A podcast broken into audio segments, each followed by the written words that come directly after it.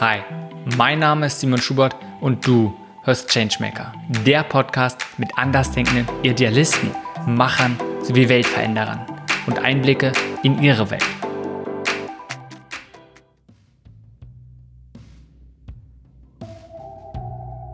Diese Folge ist mit Paul Kupfer.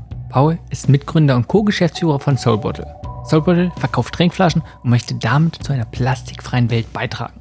Wir sprechen darüber, wie es zur Gründung kam, was es bedeutet, ein Sozialunternehmen aufzubauen, weiterhin, wie man es schaffen kann, eine gute Unternehmenskultur aufzubauen, ja, und was das eigentlich bedeutet. Und am Ende, wie Soul Bottles nun andere Initiatoren unterstützt, selbst einen Beitrag zu leisten. Also ich habe äh, ziemlich stark gemerkt in den, vielleicht weiß ich nicht, vielleicht letzten zehn Jahren oder so, dass mich Gemeinschaft oder Community mit, mit Menschen einfach sehr, sehr stark antreibt.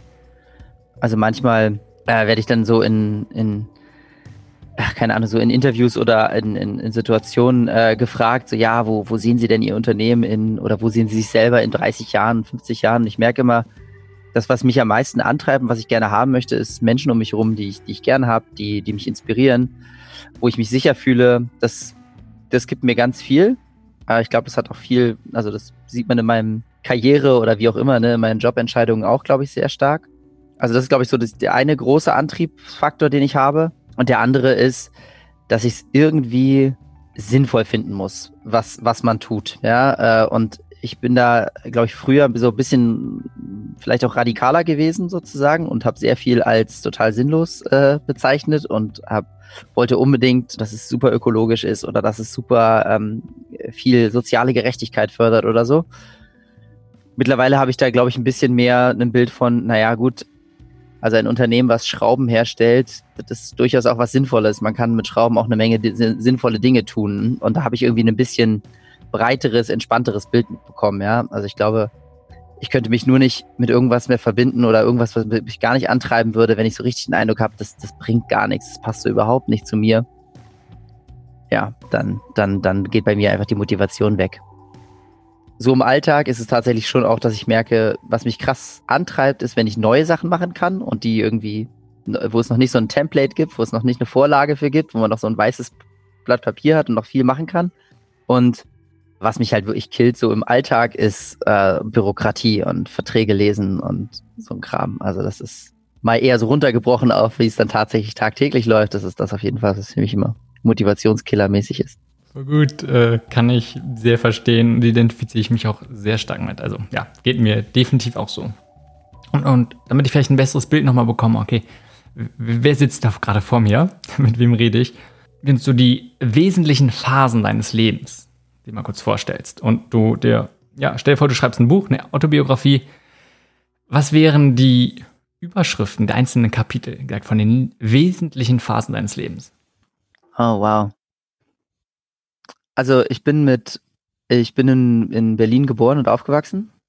Und äh, bis ich so elf, zwölf Jahre alt war, haben wir in einem, in so einem relativ weit am Stadtrand gewohnt, in Rudow. Und ich hatte noch drei Brüder. Also das heißt, wir waren vier Jungs und äh, wir hatten so eine Doppelhaushälfte und im Nachbarshaus, äh, die hatten auch drei Kinder. Das heißt, es waren sehr viele Kinder im Garten und so. Das war, würde ich sagen, so wahrscheinlich die erste Phase. Das war sehr, ja, wohl behütet wahrscheinlich. Dann haben sich äh, meine Eltern getrennt und ich bin mit meiner Mutter und meinem kleinen Bruder weggezogen und meine beiden großen Brüder sind bei meinem Vater geblieben. Und das war auf jeden Fall ein starker Cut. Also die Phase danach fühlt sich ganz anders an als die davor. Jetzt nicht unbedingt schlimm. Ich habe da auch irgendwie eine, also ich habe sehr viel Bewunderung für meine Mutter, äh, glaube ich, über die Zeit entwickelt, weil äh, mein Vater hatte vorher halt gearbeitet und meine, meine Mutter hatte sozusagen ja, sich um die Kinder gekümmert. Und dann hat sie wieder angefangen zu arbeiten und hatte ja trotzdem noch zwei Kinder auch noch. Und es war einfach krass beeindruckend, wie sie das alles hinbekommen hat, so. Und dann Wohnung gesucht und all das. Also, das weiß ich noch, war eine, war eine bisschen turbulentere Zeit dann, aber ähm, ich erinnere sie trotzdem nicht als, als schlimm. Auch wenn so dieser Moment des Wegziehens auf jeden Fall, das war natürlich ein Cut gemacht, ne? Und als ich dann, ich habe Abitur gemacht auch in Berlin und mir haben immer alle gesagt, ich muss irgendwas mit Naturwissenschaften machen, weil ich, ich war gut in Mathe und Physik und so. Und dann hieß es, ne, dann, ich glaube, das hören alle, die irgendwie in den Fächern gut sind, macht damit auf jeden Fall was. Da kann man, da gibt's sichere Arbeitsplätze und man viel, verdient viel Geld und so. Und ich habe das dann auch gemacht. Ich bin an die TU gegangen in Berlin.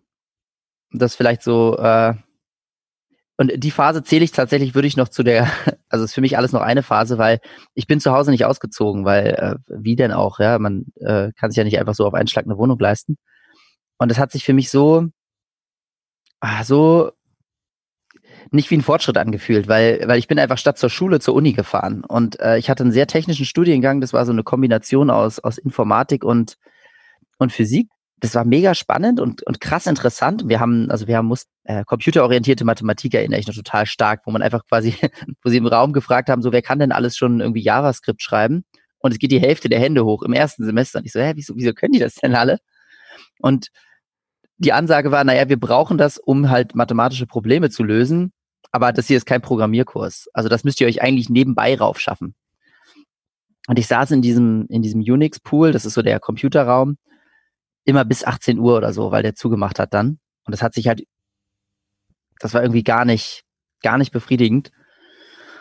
Und keine Ahnung, wie ich die Phase nennen würde, aber als ich dann beschlossen habe, okay, ich will was anderes machen, habe ich im Prinzip mein, mein Studium abgebrochen da und bin äh, nach Österreich gegangen zum Studieren.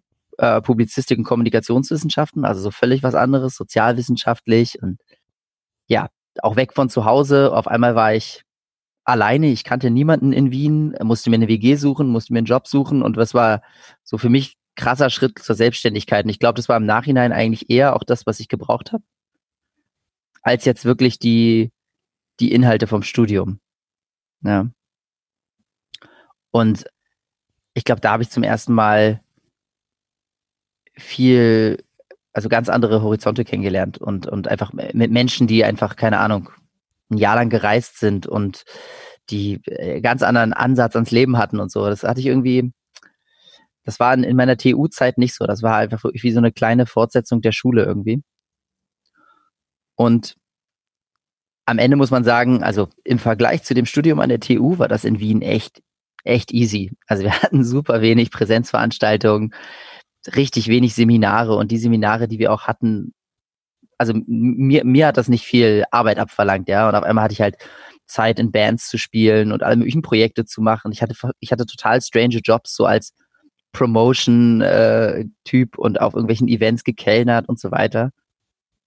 Und so ist dann im Prinzip auch äh, der erste, sag ich mal, Schritt zu Soul Bottles überhaupt gekommen. Also ich habe äh, Georg beim Kellnern kennengelernt und ähm, hatte dann, als ich mal so die WG gewechselt habe, auch, glaube ich, mal so einen Monat bei ihm gepennt auf der Couch.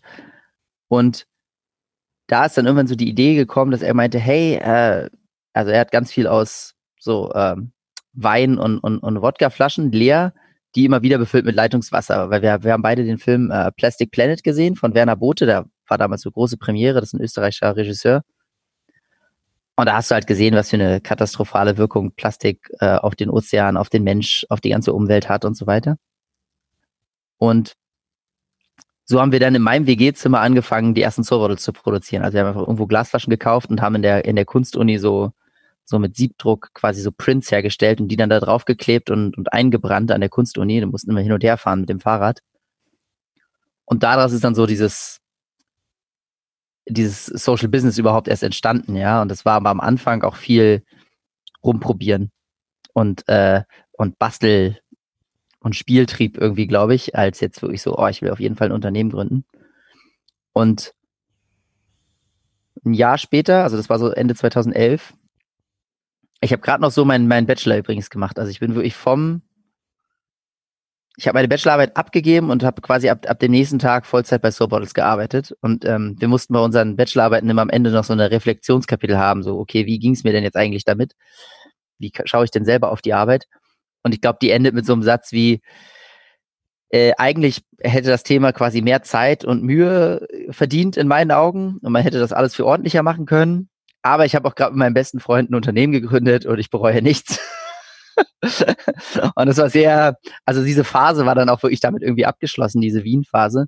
Und wir sind dann mit Soul Bottles relativ schnell wieder nach äh, Berlin umgezogen und haben es dann hier von ja zwei Leute in, in, in im WG-Zimmer zu zum Unternehmen mit ja aktuell haben wir 70 Menschen hier bei uns aufgebaut und das war auf jeden Fall dann so die die Phase, in der ich mich ein Stück weit glaube ich immer noch befinde, ja. Da waren schon einige Sachen dabei, auf die wir definitiv noch mal viel tiefer drauf eingehen können. Mhm. Ja, aber es ist ein stranges Gefühl, so sein ganzes Leben in zehn Minuten zu erzählen, aber ja. Wenn du diesen Punkt beschreibst, du bist von der Schule und dann an der TU, du hast gesagt, was gut in, ich sag mal, alle naturwissenschaftlichen. Und gerade dieses ging mir auch so mit, wenn man gut, gerade Mathematik, Physik vielleicht, ist vielleicht auch Informatik. Klar, wie, wie Deutschland, dieses Ingenieur, sag ich mal, Berufe sind ja recht hoch angesehen und auch gerade sagen, hey, ja, es ist gut, da drin eine Karriere zu machen. Ja. Und die Themen machen auch Spaß. Gleichzeitig hat man vielleicht absolut, wenn man von der Schule kommt, absolut keine Ahnung, was möchte man machen mit dem Leben überhaupt. Weißt du, dieses, ja. Äh, okay, okay, wie geht's? Man hat so wenig kennengelernt. Wie hast du das für dich entschieden, an der TU zu sagen, hey, du, du warst dort, du hast jetzt gesagt, okay, du hast so ein bisschen mitbekommen, wo es vielleicht hingehen könnte, aber wie hast du für dich entschieden zu sagen, du wechselst nochmal komplett in eine andere Richtung und sagst, du möchtest nicht diesen vielleicht auch vorgegebenen Weg nehmen? Ich habe sehr stark gemerkt, ich hatte ähm, die, die TU in Berlin, die teilt sich die Bibliothek und auch, glaube ich, Teile der Mensa mit der UDK, mit der Universität der Künste. Und an einem am, am Abend da habe ich meine dann zukünftige Freundin kennengelernt. Die hat an der UDK studiert und ich glaube, ich habe so viel, die hat so viel mitbekommen, wie, wie unglücklich ich einfach war in die, all diesen Kursen, ja, dass ich irgendwie die ganze Zeit nur gemacht, gemacht habe und das irgendwie nicht so richtig vorangeht und ich äh, mich nur, dass ich wahnsinnig viel Energie gebraucht habe, mich da irgendwie aufzuraffen für. Und ich glaube, sie hat mir ein Stück weit so die Augen geöffnet, so, hey, du kannst auch alles mögliche andere machen, das ist dir klar, ne? Du, du musst das, du musst das nicht durchziehen, du, die Welt steht dir doch offen so. Also das hat auf jeden Fall viel geholfen würde ich sagen, weil ich dafür erst so, ein, so einen Blick überhaupt rausbekommen habe. Weil man muss auch sagen, also ganz viele von meinen Bekannten und Freunden äh, haben ja auch direkt angefangen zu studieren. Also ich habe wirklich, ich habe, glaube ich, teilweise einfach die Möglichkeiten nicht gesehen. Und das hat mir geholfen, überhaupt die Möglichkeiten zu sehen. Das war so, glaube ich, der Anstoß. Aber es hat es natürlich auch in Anführungszeichen leichter gemacht, dass ich so äh, gelitten habe, in Anführungszeichen. Also weißt du, was ich meine? Also, ja, was heißt gelitten? Aber also das ist halt wirklich, es hat mich wirklich genervt. Es hat mich immer wieder genervt, äh, das zu machen. Und ähm, das, das, das ist, kann natürlich auch ein starker, das kann dich auch stark antreiben, dann sich umzuschauen. Ne? Oft ist es ja sogar, ich sag mal, besser, einen gewissen Leidensdruck zu haben, mhm. es darum geht zu sagen, okay, man möchte irgendwo anders einfach hinwechseln, als wenn man wenn, wenn alles irgendwie durchschnittlich und gerade so okay ist. Weißt du, dann kann man sich mal einreden zu sagen, ja, hm, so schlimm ist es ja gar nicht. Als wenn man sagt, man spürt diesen Druck immer mal wieder, immer wieder diesen Leinsdruck und sagen, das ist einfacher, diese Entscheidung zu treffen. Wenn wir für diesen vielleicht auch Möglichkeiten sehen und auch zu sagen, man entscheidet sich ganz klar für eine komplett andere Richtung, vielleicht eine andere Karriererichtung. Ja. Diesen Schritt weiter zu sagen, nach dem Studium oder zum Ende deines Studiums in Wien, die, diese Entscheidung zu sagen, okay, ich gehe auch aus diesem komplett, ich sag mal, normalen Karrierewegen sagen, ich gründe was eigenes, dann aber nicht nur ein eigenes Unternehmen, sondern ja, irgendwie ein Sozialunternehmen, was mit einem starken Purpose schon hat. Ähm, und dann auch gerade bei einem Thema, vielleicht was jetzt auch nicht so, ich sag mal, so mega sexy für die meisten ist, zu sagen, ey, wir verkaufen einfach äh, irgendwie nachhaltigere und schönere Trinkflaschen was hat dir geholfen oder was ging dabei vor, diese Entscheidung zu treffen? Also ich glaube, das eine war, dass es nicht so die riesen, riesen Entscheidung war oder es sich nicht immer wie die Riesenentscheidung angefühlt hat, sondern eher wie so eine Kette von kleineren Entscheidungen. Also ich würde wirklich sagen, ich bin da so abgerutscht, auf die schiefe Bahn geraten sozusagen, ja. Weil der erste Schritt war ja nicht, ich gründe jetzt ein Unternehmen, sondern es war, äh, wollen wir mal gucken, ob das funktioniert? Irgendwie. Und dann haben wir 30 Flaschen produziert, ja. Und äh, die standen dann bei mir auf dem Regal in der WG und wir hatten, es war eine große WG, wir waren zu neunt. Und da waren ständig Leute auch zu Besuch gekommen und es gab irgendwie Partys und alles Mögliche. Und immer wenn Leute das gesehen haben, wollten die eine haben. Und am Anfang haben wir die auch äh, erst äh, quasi verschenkt und dann auch äh, teilweise irgendwie zum Selbstkostenpreis sozusagen verkauft. Und das hat mir schon das Gefühl gegeben, ah ja, okay, das ist irgendwie was, was Leute haben wollen. Und das ist, das, das ist, da hilft man Leuten mit irgendwas so.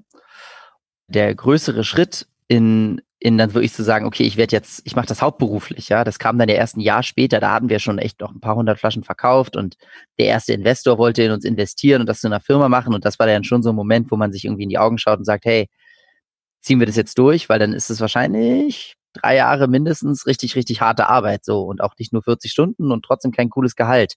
Wollen wir das trotzdem machen? Und ich glaube, ein Dreivierteljahr vorher hätte ich die Entscheidung nicht so easy getroffen, aber da wusste ich schon, ah, okay, es gibt auf jeden Fall einen Rückhalt, es gibt da, das ist nicht total verrückt, was wir hier machen. Das hat mir extrem geholfen. Und ähm, ich fand schon, dass, also ja, es ist nicht so das vielleicht super sexy Thema, aber ich hatte schon den Eindruck, dass Leute damit immer was anfangen konnten. Also es war nicht so total abgehoben. Ja, es war nicht so irgendwie machen irgendeine so App oder irgendeine so Plattform für irgendwas, sondern es war ja sehr handgreif, es war sehr greifbar, es war sehr klar und die Message hat auch irgendwie jeder sofort verstanden.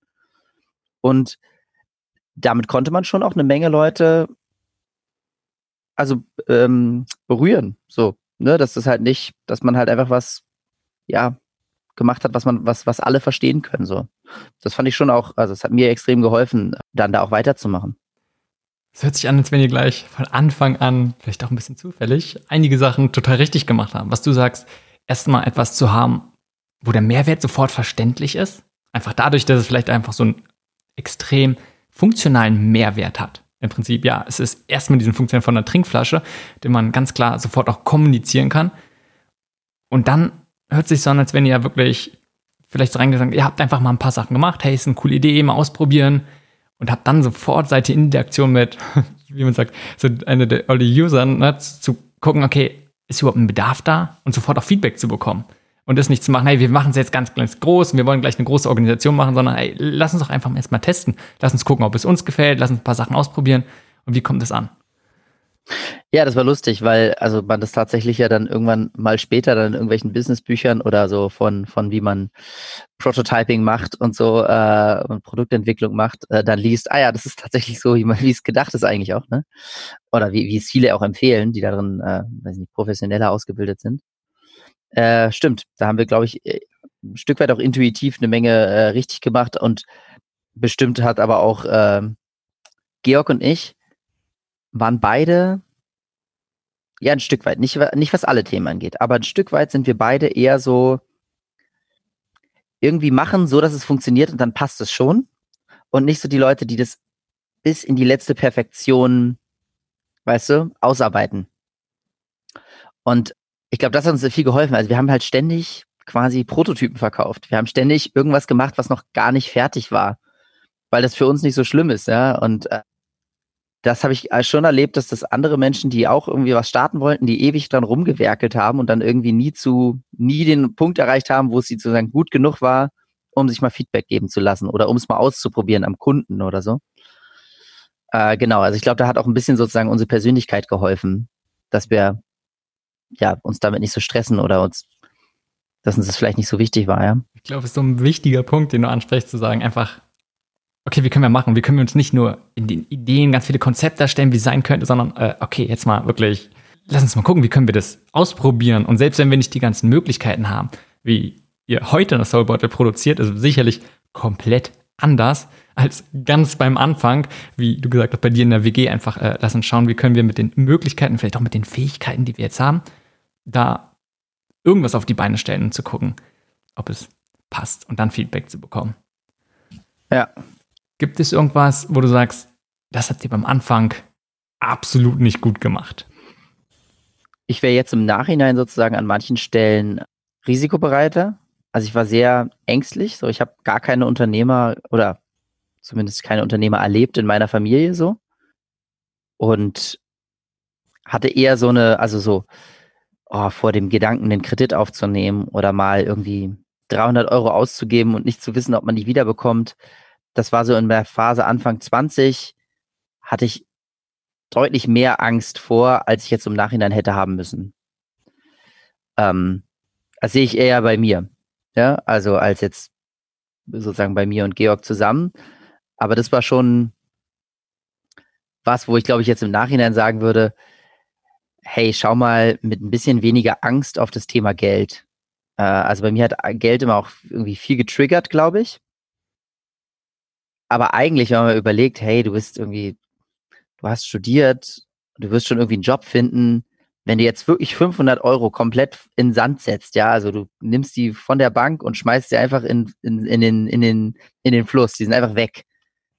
Da wirst du doch trotzdem noch klarkommen, oder? Also, und das habe ich mir irgendwie gar nicht, ich habe da immer so einen Schiss gehabt, so. Äh, und da hat mir, ich habe, es gibt so ein Buch, ich glaube, es heißt irgendwie 30, 30 dreiste Lügen über Geld oder so. Das habe ich irgendwann mal gelesen. Das fand ich sehr, äh, das, hat, das hat mir sehr geholfen, mit dieser Angst irgendwie umzugehen. Und das ist auch wieder ein, ein super Thema, einfach dieses möglichst früh Erfahrung machen. Und, und dieser, dieser, okay, Geld zu verlieren. Und selbst wenn du, wenn du sagst, du steckst in irgendein Projekt, du startest irgendwas 500 Euro irgendwo rein und für eine junge Person, die, kein, die nicht wirklich arbeitet, für einen Studenten sind 500 Euro sehr, sehr viel. Aber wenn man es mal vergleicht mit, was andere zum Beispiel für, oder allein was man selbst auch, selbst auch in Deutschland, in den USA ist noch viel krasser, für ein Studium, für eine Ausbildung bezahlt, und da einfach mal sieht, hey, ja, die 500 Euro sind nicht einfach weg, sondern die hast du halt investiert in Lernen. Weil man macht ja ganz, ganz viele Erfahrungen. Einfach, das ist, glaube ich, ein, ein sehr wichtiger Punkt, was junge Gründer ja sehr hilfreich ist, wenn sie da so ein bisschen anders drüber nachdenken. Wie hat sich das bei dir geändert in der Zeit? Dein Verhältnis zu Geld, vielleicht auch deine Risikobereitschaft? Also ich, ich glaube, ein Stück weit habe ich gemerkt, okay, es gibt ich brauche, glaube ich, nicht so viel Geld oder, oder so, um, um wirklich glücklich zu sein. Also deswegen hatte ich einfach nicht so ein, ich hatte nicht mehr so eine krasse Angst, dass mein Leben dann total schrecklich ist, weil ich glaube, die war auch unbegründet. Also weil ich, ich meine, wir haben ja ein super privilegiertes Leben und Situation hier in Deutschland. Und ich habe ähm, wenn man, wenn man früh äh, als Unternehmen irgendwann mal einen Kredit aufnimmt, dann wollen die meisten Banken so eine persönliche Haftung der Geschäftsführer dabei haben. Also dass man, obwohl man eine GmbH hat sozusagen, wo eine beschränkte Haftung ja mit drin ist, ähm, wollen dann viele Banken trotzdem, dass die Geschäftsführer dafür auch ähm, persönlich haften, weil klar, das Unternehmen hat vielleicht noch nicht genug äh, Sicherheiten und noch nicht genug einen Track Record, dass es auch lange am Markt ist und so weiter. Und dann wünschen sie sich das halt. Und als wir das erste Mal so einen Kredit hatten, habe ich mir durchgegangen und ich weiß auch, wie wir, wie wir darüber geredet haben, so, okay, was ist denn wirklich worst, worst, worst, worst case? Also, naja, dann geht die Firma pleite, wir können den Kredit nicht zurückzahlen, die Bank kommt zu uns. Und ich habe nichts, ich habe kein Haus, ich habe nichts geerbt, ich habe, weiß nicht, ein paar tausend Euro auf der Bank, die kann sie haben, aber dann ist der Kredit immer noch nicht bedient, dann musst du Privatinsolvenz anmelden. Okay, wie ist denn Privatinsolvenz? Ne, das ist richtig scheiße, dann ist alles weg so. Aber du wirst wahrscheinlich nicht verhungern. Also du wirst irgendwie wieder klarkommen und auch da irgendwie wieder rauskommen. Und deine Familie ist immer noch da, du bist trotzdem noch gesund, du hast irgendwie immer noch deine Freunde. Also irgendwie habe ich gedacht, okay, wenn das wirklich das Worst, Worst Case ist, dann, dann, dann ist es okay. So, dann, dann, dann, also es hat irgendwie dem Ganzen so ein bisschen Angst genommen, weil ich davor, glaube ich, häufig auch eine, unrealistische Angst hatte. Also, weißt du, weil ich den nie mal wirklich komplett durchgedacht habe, den Worst Case. Das hat mir viel geholfen, was, was so ein, was so eine Risikobereitschaft anging. Hm, mega wichtige Methode oder auch sehr, sehr wertvoll zu sagen, okay, was, was ist wirklich das Schlimmste, was passieren kann, sich das mal zu fragen. Auch bei ganz vielen anderen Sachen, wenn es, weil oft denkt man immer, hey, ja, das ist schlimm, oh, und das sollte ich nicht machen, das sollte ich aufpassen. Aber alleine sich wirklich, wirklich damit zu beschäftigen. Okay, was bedeutet es wirklich oder was würde es bedeuten, wenn das eintritt? Und das kann einem viel mehr helfen, auch wirklich zu sagen, äh, ein Risiko einzuschätzen, aber auch dann abzuwägen, ist es wirklich so ein Risiko und lohnt es sich, das einzugehen? Lass uns mal umschwenken ein bisschen zu dem Thema, du hast angesprochen, auch gerade äh, erstmal, dass die Gemeinschaft sehr, sehr wichtig ist. Gleichzeitig, dann gesagt, im relativ jungen Jahren, sage ich mal, eine, eine Trennung von den Eltern gehabt haben.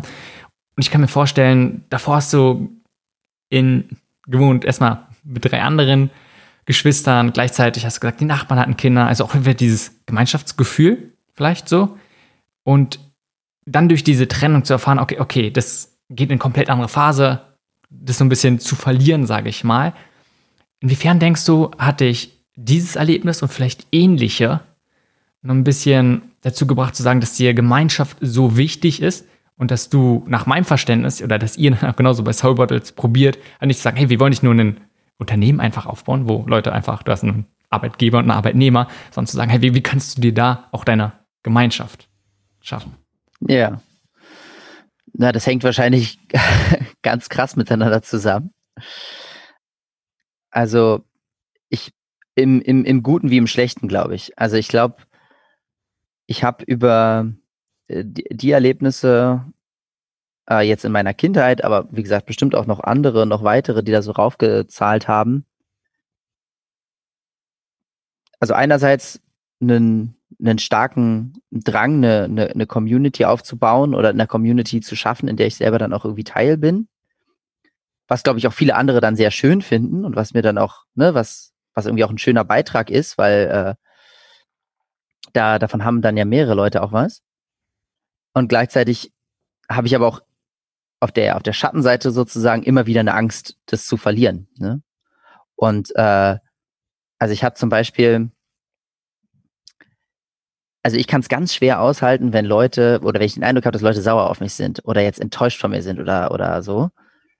Und das passiert aber ja natürlich auch in, in allen Gemeinschaften und auch gerade, also wenn, wenn, auch wenn du ein Unternehmen aufbaust, man muss sich ja manchmal auch von Mitarbeitern kündigen und so, äh, von Mitarbeitern trennen. Und also das ist für mich ist krasser Pain. So, das, das tut mir ganz, das finde ich richtig, richtig schwierig. Und ich glaube, das hängt am Ende auch mit solchen Erfahrungen in der Kindheit zusammen. Also, dass ich halt einerseits so eine, die gute Seite habe, dass ich das gerne aufbaue und auch da irgendwie Energie reinstecke.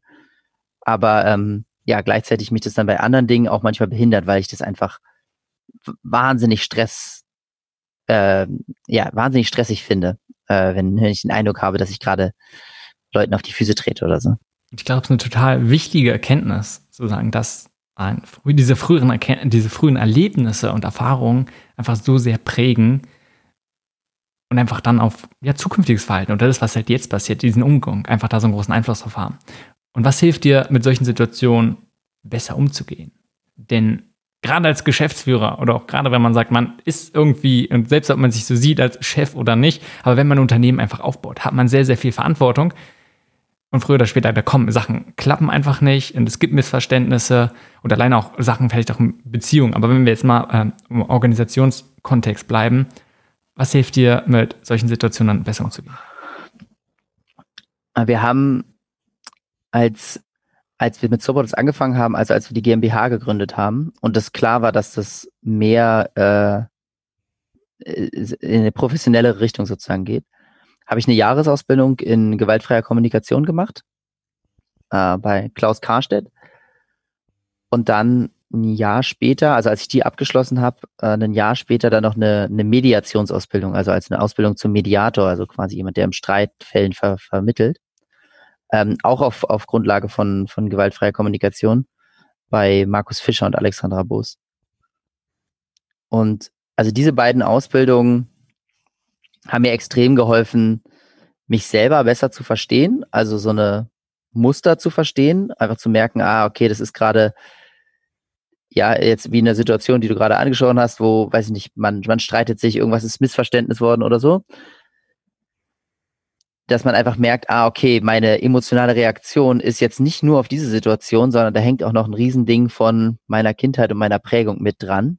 Und dafür überhaupt ein bisschen mehr Bewusstsein zu schaffen, hilft schon, innezuhalten und zu gucken, ah, okay, ist gerade das, was ihr auf der, sozusagen, was mir schon, was ich jetzt direkt sagen will, ist es gerade sinnvoll oder ne, kann man da auch nochmal mit innehalten und ähm, das, das glaube ich, war das, was mir da am meisten geholfen hat, mich selber zu verstehen und auch äh, in solchen Situationen ähm, besser umzugehen und die irgendwie so zu klären, dass ja, man durchaus ehrlich ist miteinander, also und auch dann Entscheidungen auch durchziehen kann und gleichzeitig ähm, versucht Worte zu finden und, und, und mögliche Wege zu finden, die beim anderen dann äh, ihn möglichst wenig, sag ich mal, in, in seinen eigenen Themen triggern, weil wir kommen ja alle mit so einem Kram. Also wir haben ja, wir haben ja alle so Themen. Ja? Mhm. Und das hilft, glaube ich, wenn man einerseits sich selber besser sortieren kann, andererseits, wenn man aber auch ein bisschen Gespür dafür hat, wie man Sachen ausdrückt, damit sie andere Leute weniger triggern. Ja, Also die Kombination hat mir viel geholfen, würde ich sagen. Und es hört sich so an, als wenn du, als wenn ihr schon wieder etwas extrem gut von Anfang an gemacht habt. Weil oft ist es ja so, hey, man sagt, okay, ich möchte irgendwie eine gute Idee haben, weißt du, und selbst wenn du es jetzt dich schon sehr, sehr viel mit Entrepreneurship aufgebaut hast, vielleicht dieses Lean Startup total verinnerlicht hast, sag, hey, du möchtest Sachen testen, du achtest extrem drauf, ist ein Bedarf da, wie ist die Value Proposition, dann weiterentwickelst. Kann sein, dass du ein total super Produkt hast, aber wenn du dann dieses, die Organisation an sich, die Unternehmenskultur zum Beispiel, generell alles, was mit dem Team zusammenhängt, vernachlässigst, dann, ja, wird dir das früher oder später auch auf die Füße. Einfach zurück. Äh, werfen. Und es hört sich so an, als wenn du dir relativ früh da schon zwangsmaßen ein bisschen Gedanken gemacht hast oder zumindest auch in dich selbst investiert hast und zu gucken, nicht nur, wie, wie könnt ihr diese Gemeinschaft, wie, wie könnt ihr da was aufbauen, sondern wie kann das möglichst gut gehen, so dass es ein vielleicht auch harmonisches Miteinander geht.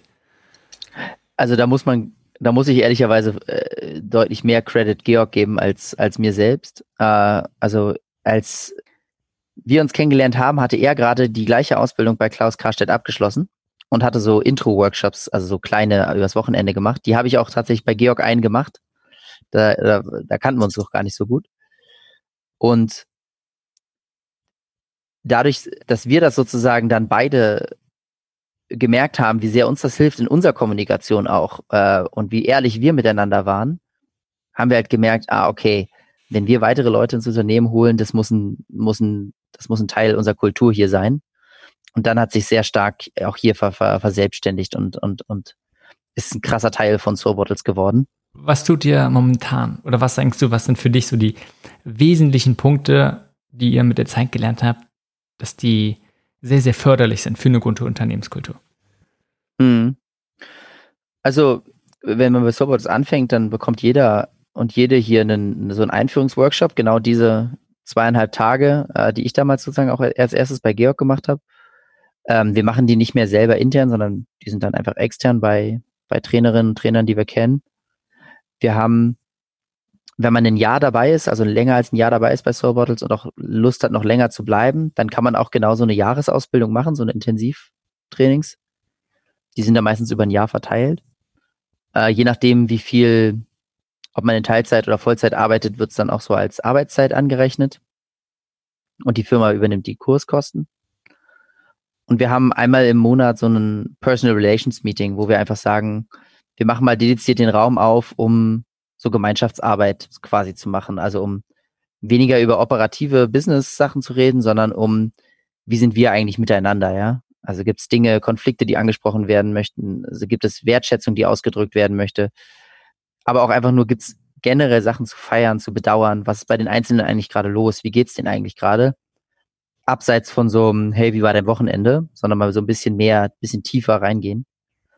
Also das sind viele Methoden, die wir, die wir haben bei uns. Ähm, ist auch nicht alles, wir haben, glaube ich, noch mehr, aber das ist, würde ich sagen, so ein paar Bausteine, die relativ viel helfen. Äh, und die helfen einerseits, glaube ich, eine, eine Kultur zu schaffen, in der halt man gut aufeinander schaut und, und ähm, ja, die Leute auch ja, über sich selber reflektieren natürlich. Ich muss aber gleichzeitig auch sagen, so eine Sachen haben auch Schattenseiten. Also sowas, es ist ja auch klar. Äh, du hast, schaffst damit manchmal auch eine Kultur, wo dann halt ja Leute sehr vorsichtig sind ja, oder dann auch manchmal ah, sehr viel Überwindung brauchen, vielleicht einen Konflikt anzusprechen oder so. So paradox das dann vielleicht klingt. Aber weil man halt so eine schöne Gemeinschaft hat und weil man die nicht verlieren möchte, also gefühlt auch wieder mein eigenes Thema, was man dann in die Firma eingebaut hat, ähm, das kann dich natürlich auch manchmal blockieren, weil wenn du wirklich innovativ sein möchtest oder halt mal wirklich neue, auch vielleicht radikale Wege gehen willst, die wir auch brauchen, also unsere Welt, so wie sie läuft, braucht ja ganz viel radikale Veränderung, wirst du ja Leuten und zwangsläufig auf die Füße treten. Und wenn du davor immer Angst hast, kann das auch genau diesen Change, den wir brauchen, blockieren. Also, ich bin immer noch, ich stehe total dahinter, was wir hier machen. Ähm, aber gerade wenn Leute das jetzt hören und denken, ah, cool, ich muss in meinem Unternehmen oder in meiner Organisation nur ganz viel GFK machen, dann sind alle meine Probleme gelöst. Nein, Äh, auch das hat Schattenseiten. Dazu gibt es ein, es gibt ein Buch von Markus Fischer, das ist, glaube ich, erst letztes Jahr rausgekommen. Das heißt die neue gewaltfreie Kommunikation. Da geht er auf das Thema mal ein. Ähm, das lese ich gerade, ich finde ich super gut. Okay, super, danke für die Empfehlung. Ah, ich glaube, es ist ein super spannendes Thema. Gerade und nicht mal nur in Bezug auf gewaltfreie Kommunikation, sondern allgemein, wenn man eine, ich, mal, ich will nicht sagen, ob harmonisch das richtige Wort ist, aber eine gute Unternehmenskultur aufbauen möchte, wo einfach eine, ein harmonisches Miteinander gibt. Und ich kann mir vorstellen, dass es gerade in einem Bereich auch vom so Social Entrepreneurship oder man möchte einfach, wie gesagt, sich für sowas Soziales einsetzen. Denn dann ist es nicht nur dieses, hey, diese Gemeinschaft, die man möglichst wo man nicht stören möchte, sondern vielleicht auch, dass die Sache an sich, wenn man alle wirklich davon überzeugt ist, alle mit diesem großen Purpose reingehen, dann kann es auch schnell sein, dass man, wenn man Kritik hat oder sagt, hey, mir geht es damit absolut gar nicht gut, das nicht nur auf die Gemeinschaft bezieht, sondern vielleicht auch auf die Sache an sich. Verstehst du so ein bisschen, mhm. was ich mhm. meine? Also ja, also dass man, man, man fühlt sich auch in, der, in dem Purpose verbunden, sozusagen, und dem Moment, in dem man dann äh, also, dass man Sorge hat, dass man den Purpose dann verrät oder, oder daran nicht mehr mitarbeitet, meinst du das? Genau, indem man einfach sagt, hey, ja, äh, das zum Beispiel machen wir absolut gar nicht gut, dass sich das dann wieder so negativ darauf auswirkt. Was ich dann insgesamt, was ich bei dir raushöre, zu sagen, ein Behindert dadurch, dass man zum Beispiel kein offenes Feedback bekommt oder auch einfach Konflikte nicht offen ausgesprochen wird, groß Schwierigkeit der ist zu sagen, okay, wie können wir dadurch besser werden? Wie können wir Sachen besser machen? Wie können wir vielleicht auch einfach lernen? Ja, also es ist ein ist auf jeden Fall ein Teil davon, ja. Okay, was sind, was sind für dich sonst noch große, hm, ich sag mal, Herausforderungen, die daraus entstehen? Also, ich glaube, die eine ist, dass man eher dazu tendiert, wir können immer alles lösen, sozusagen. Und es gibt aber, es gibt natürlich auch Momente, wo man sagt, nee, das macht jetzt keinen Sinn mehr. Wir müssen uns jetzt eigentlich eher trennen. So. Und äh, dafür dann einfach die Ehrlichkeit wirklich zu haben, das ist, glaube ich, sehr schwer, wenn du einfach alle um dich herum wahnsinnig gern hast. Also so richtig, richtig gern hast. Und ähm, das ist halt dann, wir sind halt keine Wohngemeinschaft. Wir sind halt ein Unternehmen zusammen. Ne? Wir haben, wir haben auch wirtschaftliche Kriterien, auf die wir achten. Wir haben auch ein Ziel, was wir hier verfolgen. Nicht nur wirtschaftlich, sondern auch vom Impact her. Und es ist halt mehr als nur die Gemeinschaft. Und ähm, dieses Abwägen erfordert wahnsinnig viel Kraft in meinen Augen. Also jetzt nicht physische Kraft, sondern irgendwie emotionale Kraft, emotionale Stabilität, dass man sich darauf einlässt und diesen Widerspruch auch aushält. Das ist für mich eher was, ist schwierig zu beschreiben für mich, aber ähm, weiß nicht, ob da was angekommen ist. Definitiv, ich denke, ist ein ganz starker und wichtiger Punkt. Geht es dir da vor allem, ähm, beziehst du es hauptsächlich auf Menschen oder vielleicht auch auf neue Ideen, Projekte, die man gemeinsam geplant hat? Ja, beides. Also wir haben für den, äh, für den Soul Incubator, also für unser, unser Förderprogramm für Startups, da haben wir im Prinzip gesagt, wir möchten weitere Ideen gegen Plastikmüll unterstützen, weil das Plastikproblem in der Welt ist so groß und so komplex, da reicht nicht eine Firma, sondern da braucht es ganz viele Firmen und Akteure. Da braucht es ganz viel systemischen Wandel, um das überhaupt in, in den Griff zu kriegen. Es gibt Recyclingprobleme, es gibt Pro Probleme im, äh, mit Plastik im Meer, es gibt Probleme mit Plastik in, äh, auf Landfills, wo es nicht ordentlich sortiert werden kann, alle möglichen Ungerechtigkeiten und, und, und, und Umweltkatastrophen. Ja? Das ist ja nicht nur ein kleines, also ein kohärentes Problem, sondern es sind eigentlich 10.000 kleinere Probleme, die aber alle individuell auch riesengroß sind. Und wir haben uns ähm, vor ein paar Monaten entschieden, das mit gemeinsam äh, in Kooperation mit der Schwarzgruppe zu machen. Also die Firma, die hinter Lidl und Kaufland steht. Und die Schwarzgruppe produziert wahnsinnig viel Plastik, hat auch nicht nur den Einzelhandel, sondern beliefert sich ja quasi auch selbst, produziert ja auch viel Lebensmittel und äh, hat auch eigene Recyclingfirmen, also recyceltes Plastik eigentlich auch selber. Hat also wahnsinnig viel Know-how und wahnsinnig viel ähm, Erfahrung in diesem Bereich, aber ist eigentlich ein Teil des Problems in meinen Augen kannst du jetzt überhaupt mit dem kooperieren? Und ähm, das wurde bei uns super äh, strittig äh, und heftig diskutiert, was ich im Endeffekt auch gut fand. Aber ähm, am Ende haben wir halt entschieden, nee, wir können, glaube ich, mit der Kooperation mehr Impact schaffen als ohne die Kooperation. Aber das war ein Prozess dahin. Ich habe einen, hab einen Blogartikel dazu geschrieben, den kann man bei uns auf der Website lesen, warum wir das gemacht haben. Der ist, glaube ich, irgendwie drei Seiten lang. Wo ich so ein bisschen mal versucht habe, klarzumachen, was war denn unser interner und auch mein interner tatsächlich Denkprozess dahinter, ja. Und ich weiß nicht, wenn ich nicht quasi mich viel mit irgendwie auch meinen Triggerpunkten meiner Geschichte beschäftigt hätte, ob ich dann nicht auf dem Weg irgendwann aufgegeben hätte, einfach weil ich sage, ey, ich habe keinen Bock, noch eine Diskussion zu führen oder ja, ihr blockiert mich alle oder so, ja. Also nicht, dass das so ist, sondern dass man es das so fühlt, dass es sich so anfühlt. Und ähm, klar, also das kann auch ein, das kann auch äh, in die Richtung wirken. Das ist ein gutes Beispiel, auch ich glaube, woran so viel sichtbar wird. Alleine dieses, diesen Punkt zu sagen, okay, nee, kooperieren wir jetzt mit einem wirklich großen Akteur, der Teil des Problems ist und vielleicht auch wirklich viele Sachen einfach mit verursacht. Ja und sich dann zu sagen, okay, geht es unsere, gegen unsere eigene Integrität und verkaufen wir uns da so ein bisschen oder sagen wir gleichzeitig, okay, wir, wir schauen, es geht wirklich darum, wie können wir denn etwas verändern? Ist es ein Hebel? Können wir wirklich gut mit denen kooperieren? Oder macht es vielleicht Sinn? Und das ist, wie du sagst, keine einfache Hey, ja, nein Antwort, sondern ähm, ja, es gibt halt einfach nicht die Antwort. Und wahrscheinlich kann man ewig lang diskutieren und es gibt nicht die Antwort, sondern man muss einfach ja, sich schauen und für etwas entscheiden.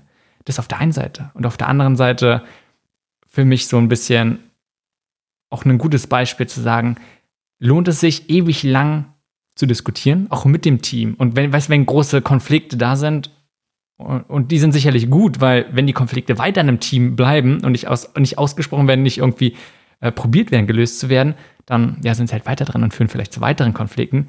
Und gleichzeitig ist es ein, okay, wir können jetzt Wochen, Monate wahrscheinlich damit beschäftigen, darüber zu reden, was der richtige Weg ist. Und so kommen wir einfach nicht voran. Und dieses gerade, was du beim Anfang auch meintest, wie du und Gregor selbst, ja eher von wegen sagen, hey, wir, wir wollen ja machen, weißt du, Sachen umsetzen im Kleinen und nicht ins Detail, ist sicherlich ein enorm wichtiger, wichtiger Punkt gewesen, auch dass Soulbody jetzt dort ist, wo es ist. Damit es nicht nur noch immer irgendwelche Ideen und Konzepte sind, wie vielleicht andere Ideen. Und wie gehst du gerade mit, diesen, mit diesem zweiten Punkt um? Jetzt vielleicht in dem Beispiel von einer Schwarzgruppe, vielleicht anhand dessen, aber gerade ganz allgemein, dieses zu sagen, okay, wir haben Ideen und es gibt nicht die eine Antwort oder es gibt auch vielleicht Konflikte oder auch einfach sehr große verschiedene Meinungen und die genug Gehör zu bekommen, genug zu erkunden, aber gleichzeitig zu sagen, wir entscheiden uns, gehen voran und es vielleicht auch schnell, um innovativ zum Beispiel zu bleiben.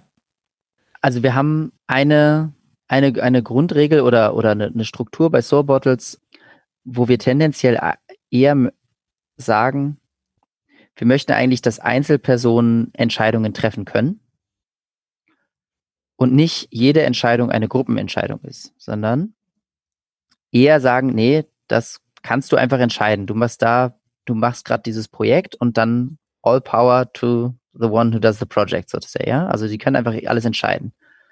Wir haben bei Soul Bottles sagen wir, hey, du kannst erstmal als Grund Default, als normale Ausrichtung kannst du erstmal alles entscheiden, außer wir haben es irgendwo explizit verboten. Aber sonst kannst du alles erstmal entscheiden.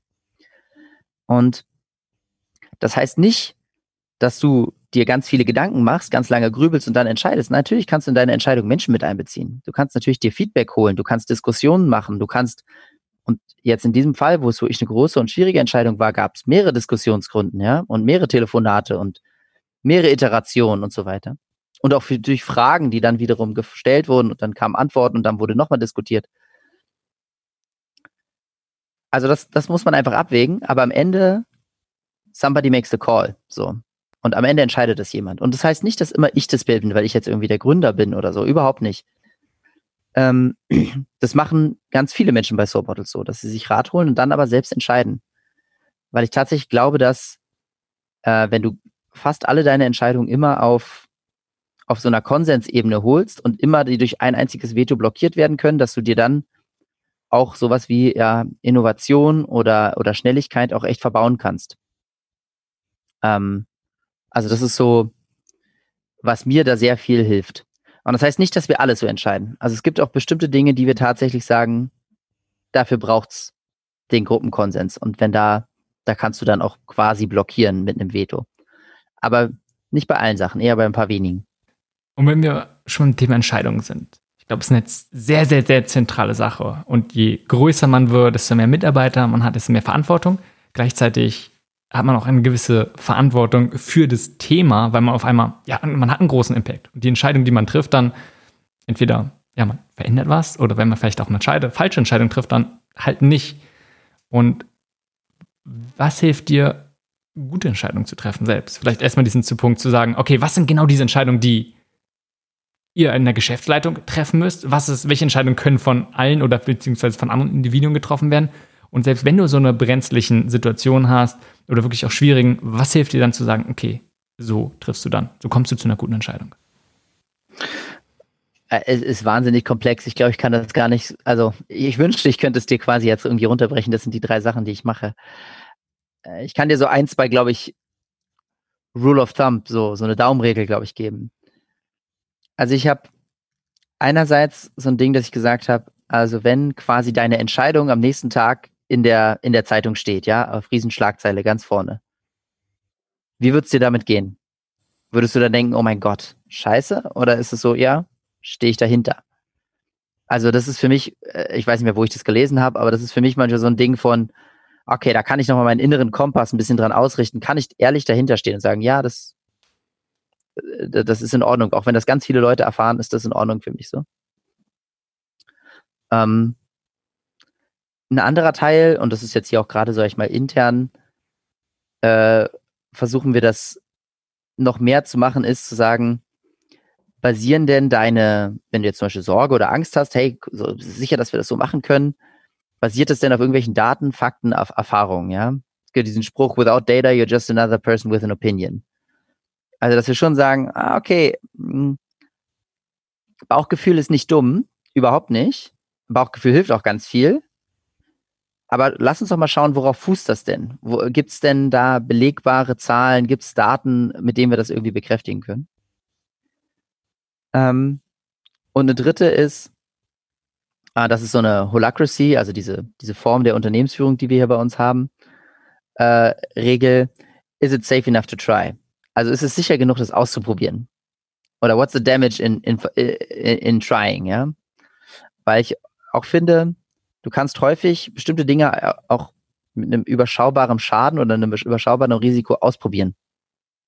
Ja, also jetzt zum Beispiel mh, hm, in der Kooperation mit der Schwarzgruppe, weil ich darüber ja gerade geredet hatte, mir gesagt, okay, das ist jetzt eine Kooperation für ein Jahr. Wir machen das jetzt hier mit diesem, mit diesem ersten Durchlauf. Da haben so und so viele Projekte da drin. Die Schwarzgruppe hat gesagt, hey, wir möchten wirklich Piloten mit diesen Projekten machen. Wir möchten deren Lösung, um Plastik zu sparen, wirklich bei uns im Konzern umsetzen wo ich sage, gut, ja, es ist safe enough to try, aber das heißt halt auch, sei dann ehrlich und schau im Nachhinein drauf, hat es denn wirklich funktioniert?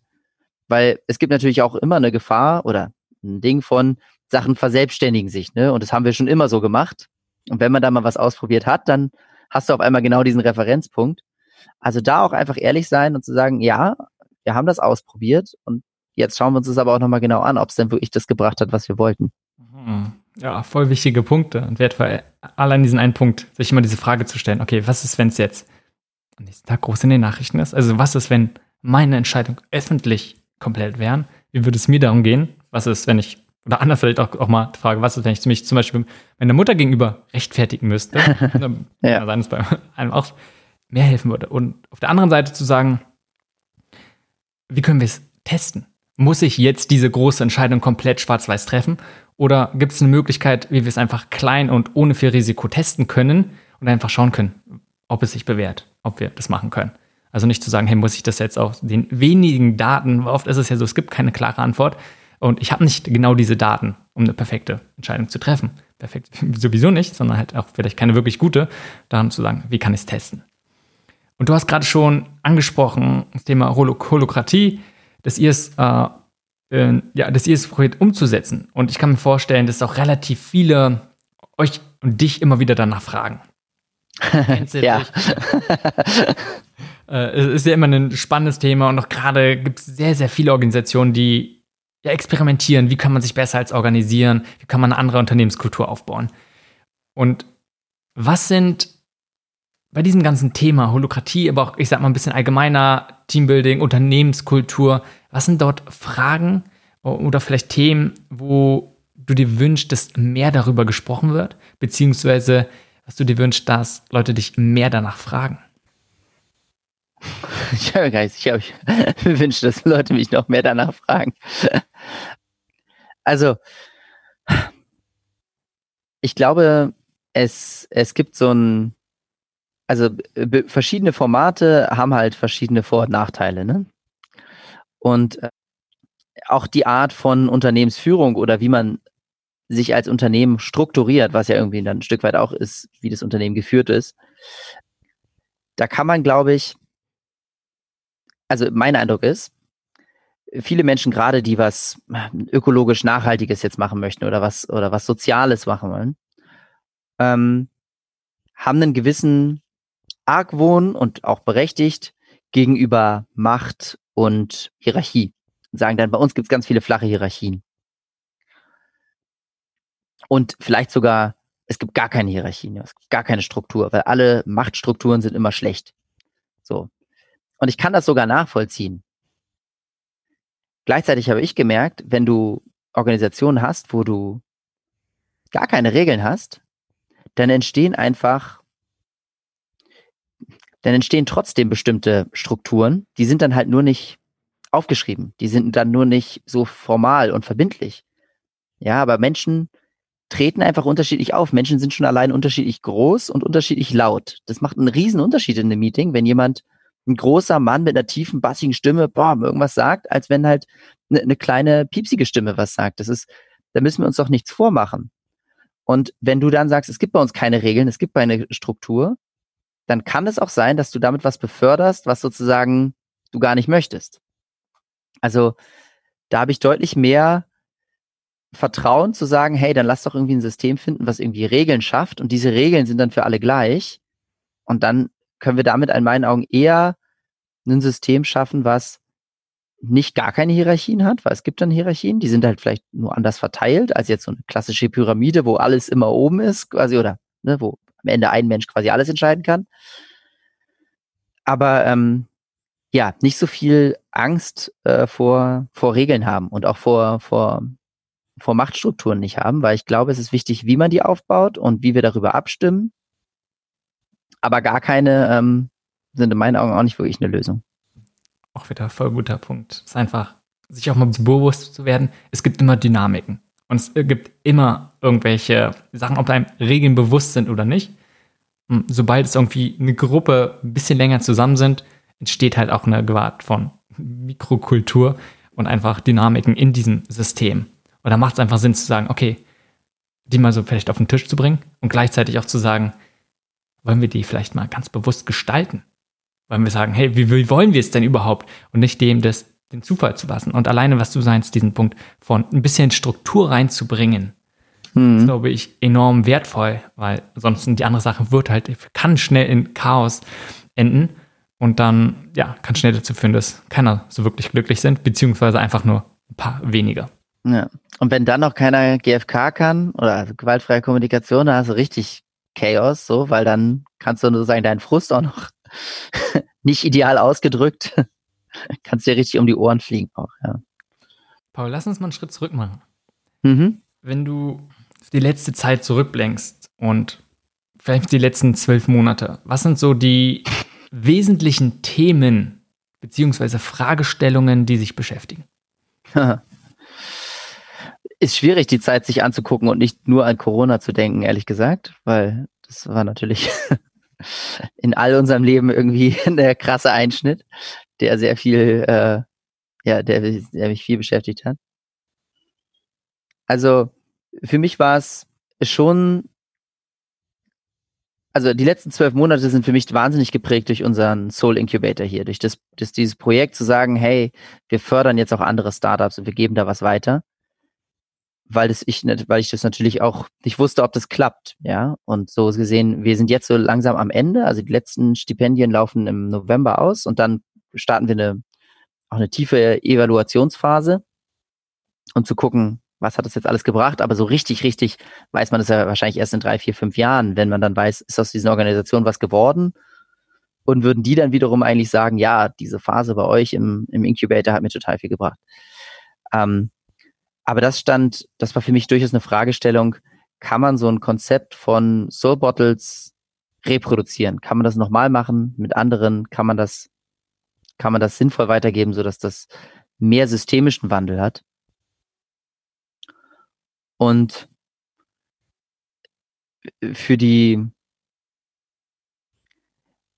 das war so die, die, die eine Seite und eine andere war aber schon auch als, also als Corona sehr stark, ähm, also als es dazu geführt hat, dass in, in Deutschland dieser Lockdown kam und der gesamte Einzelhandel zugemacht hat, da haben wir das natürlich auch gespürt. Soul Bottles wird ja wahnsinnig viel in, in Geschäften verkauft und wenn die alle zu sind, verkaufen die auch alle keine Soul Bottles. Und das haben wir natürlich, als wir das gespürt haben, das hat schon nochmal auch viel Angst in mir ausgelöst. Also Angst, die ich auch vor vielen Jahren nicht mehr hatte, wo ich dann auch wirklich gedacht habe, oh, also die hat mich an sehr viel zweifeln lassen. Und dann kam noch der ähm, das George Floyd und Black Lives Matter in den USA und so weiter. Also das war schon so eine Phase, würde ich sagen, von drei Monaten, die ich jetzt so im Nachhinein, würde ich sagen, war das schon so eine depressive Phase. Also da ging es mir wirklich nicht gut. Da habe ich an allem gezweifelt. An meinem Leben und meinen Entscheidungen und an der Firma und an der ganzen Welt und und dann noch so abgeschnitten sein, weil man halt, ne, unter anderem die Gemeinschaft, wir waren auch alle im Homeoffice und dann nicht mehr gesehen hat und äh, ja, auch andere Freundschaften und irgendwelche, weiß nicht, Partys und Events gab es alles nicht mehr. Also das führt ja auch viel zu Verbundenheit. Also das hat mich auch sehr krass viel beschäftigt. Ähm, auch wenn ich da jetzt nicht eine tolle Antwort habe oder coole, coole Mega-Erkenntnis. Hm. Aber ist es nicht krass, dass so, so ein paar Events und auch vielleicht so eine schwere Zeit dazu führt, dass man alles hinterfragt und vielleicht auch das Gefühl hat, dass alles, was man davor gemacht hat, wo man eigentlich weiß und von so vielen Personen das Feedback bekommt, wie wunderbar es ist, sondern denkt, ja, äh, wozu das Ganze? Und eigentlich, ja, was soll das? Ja, voll.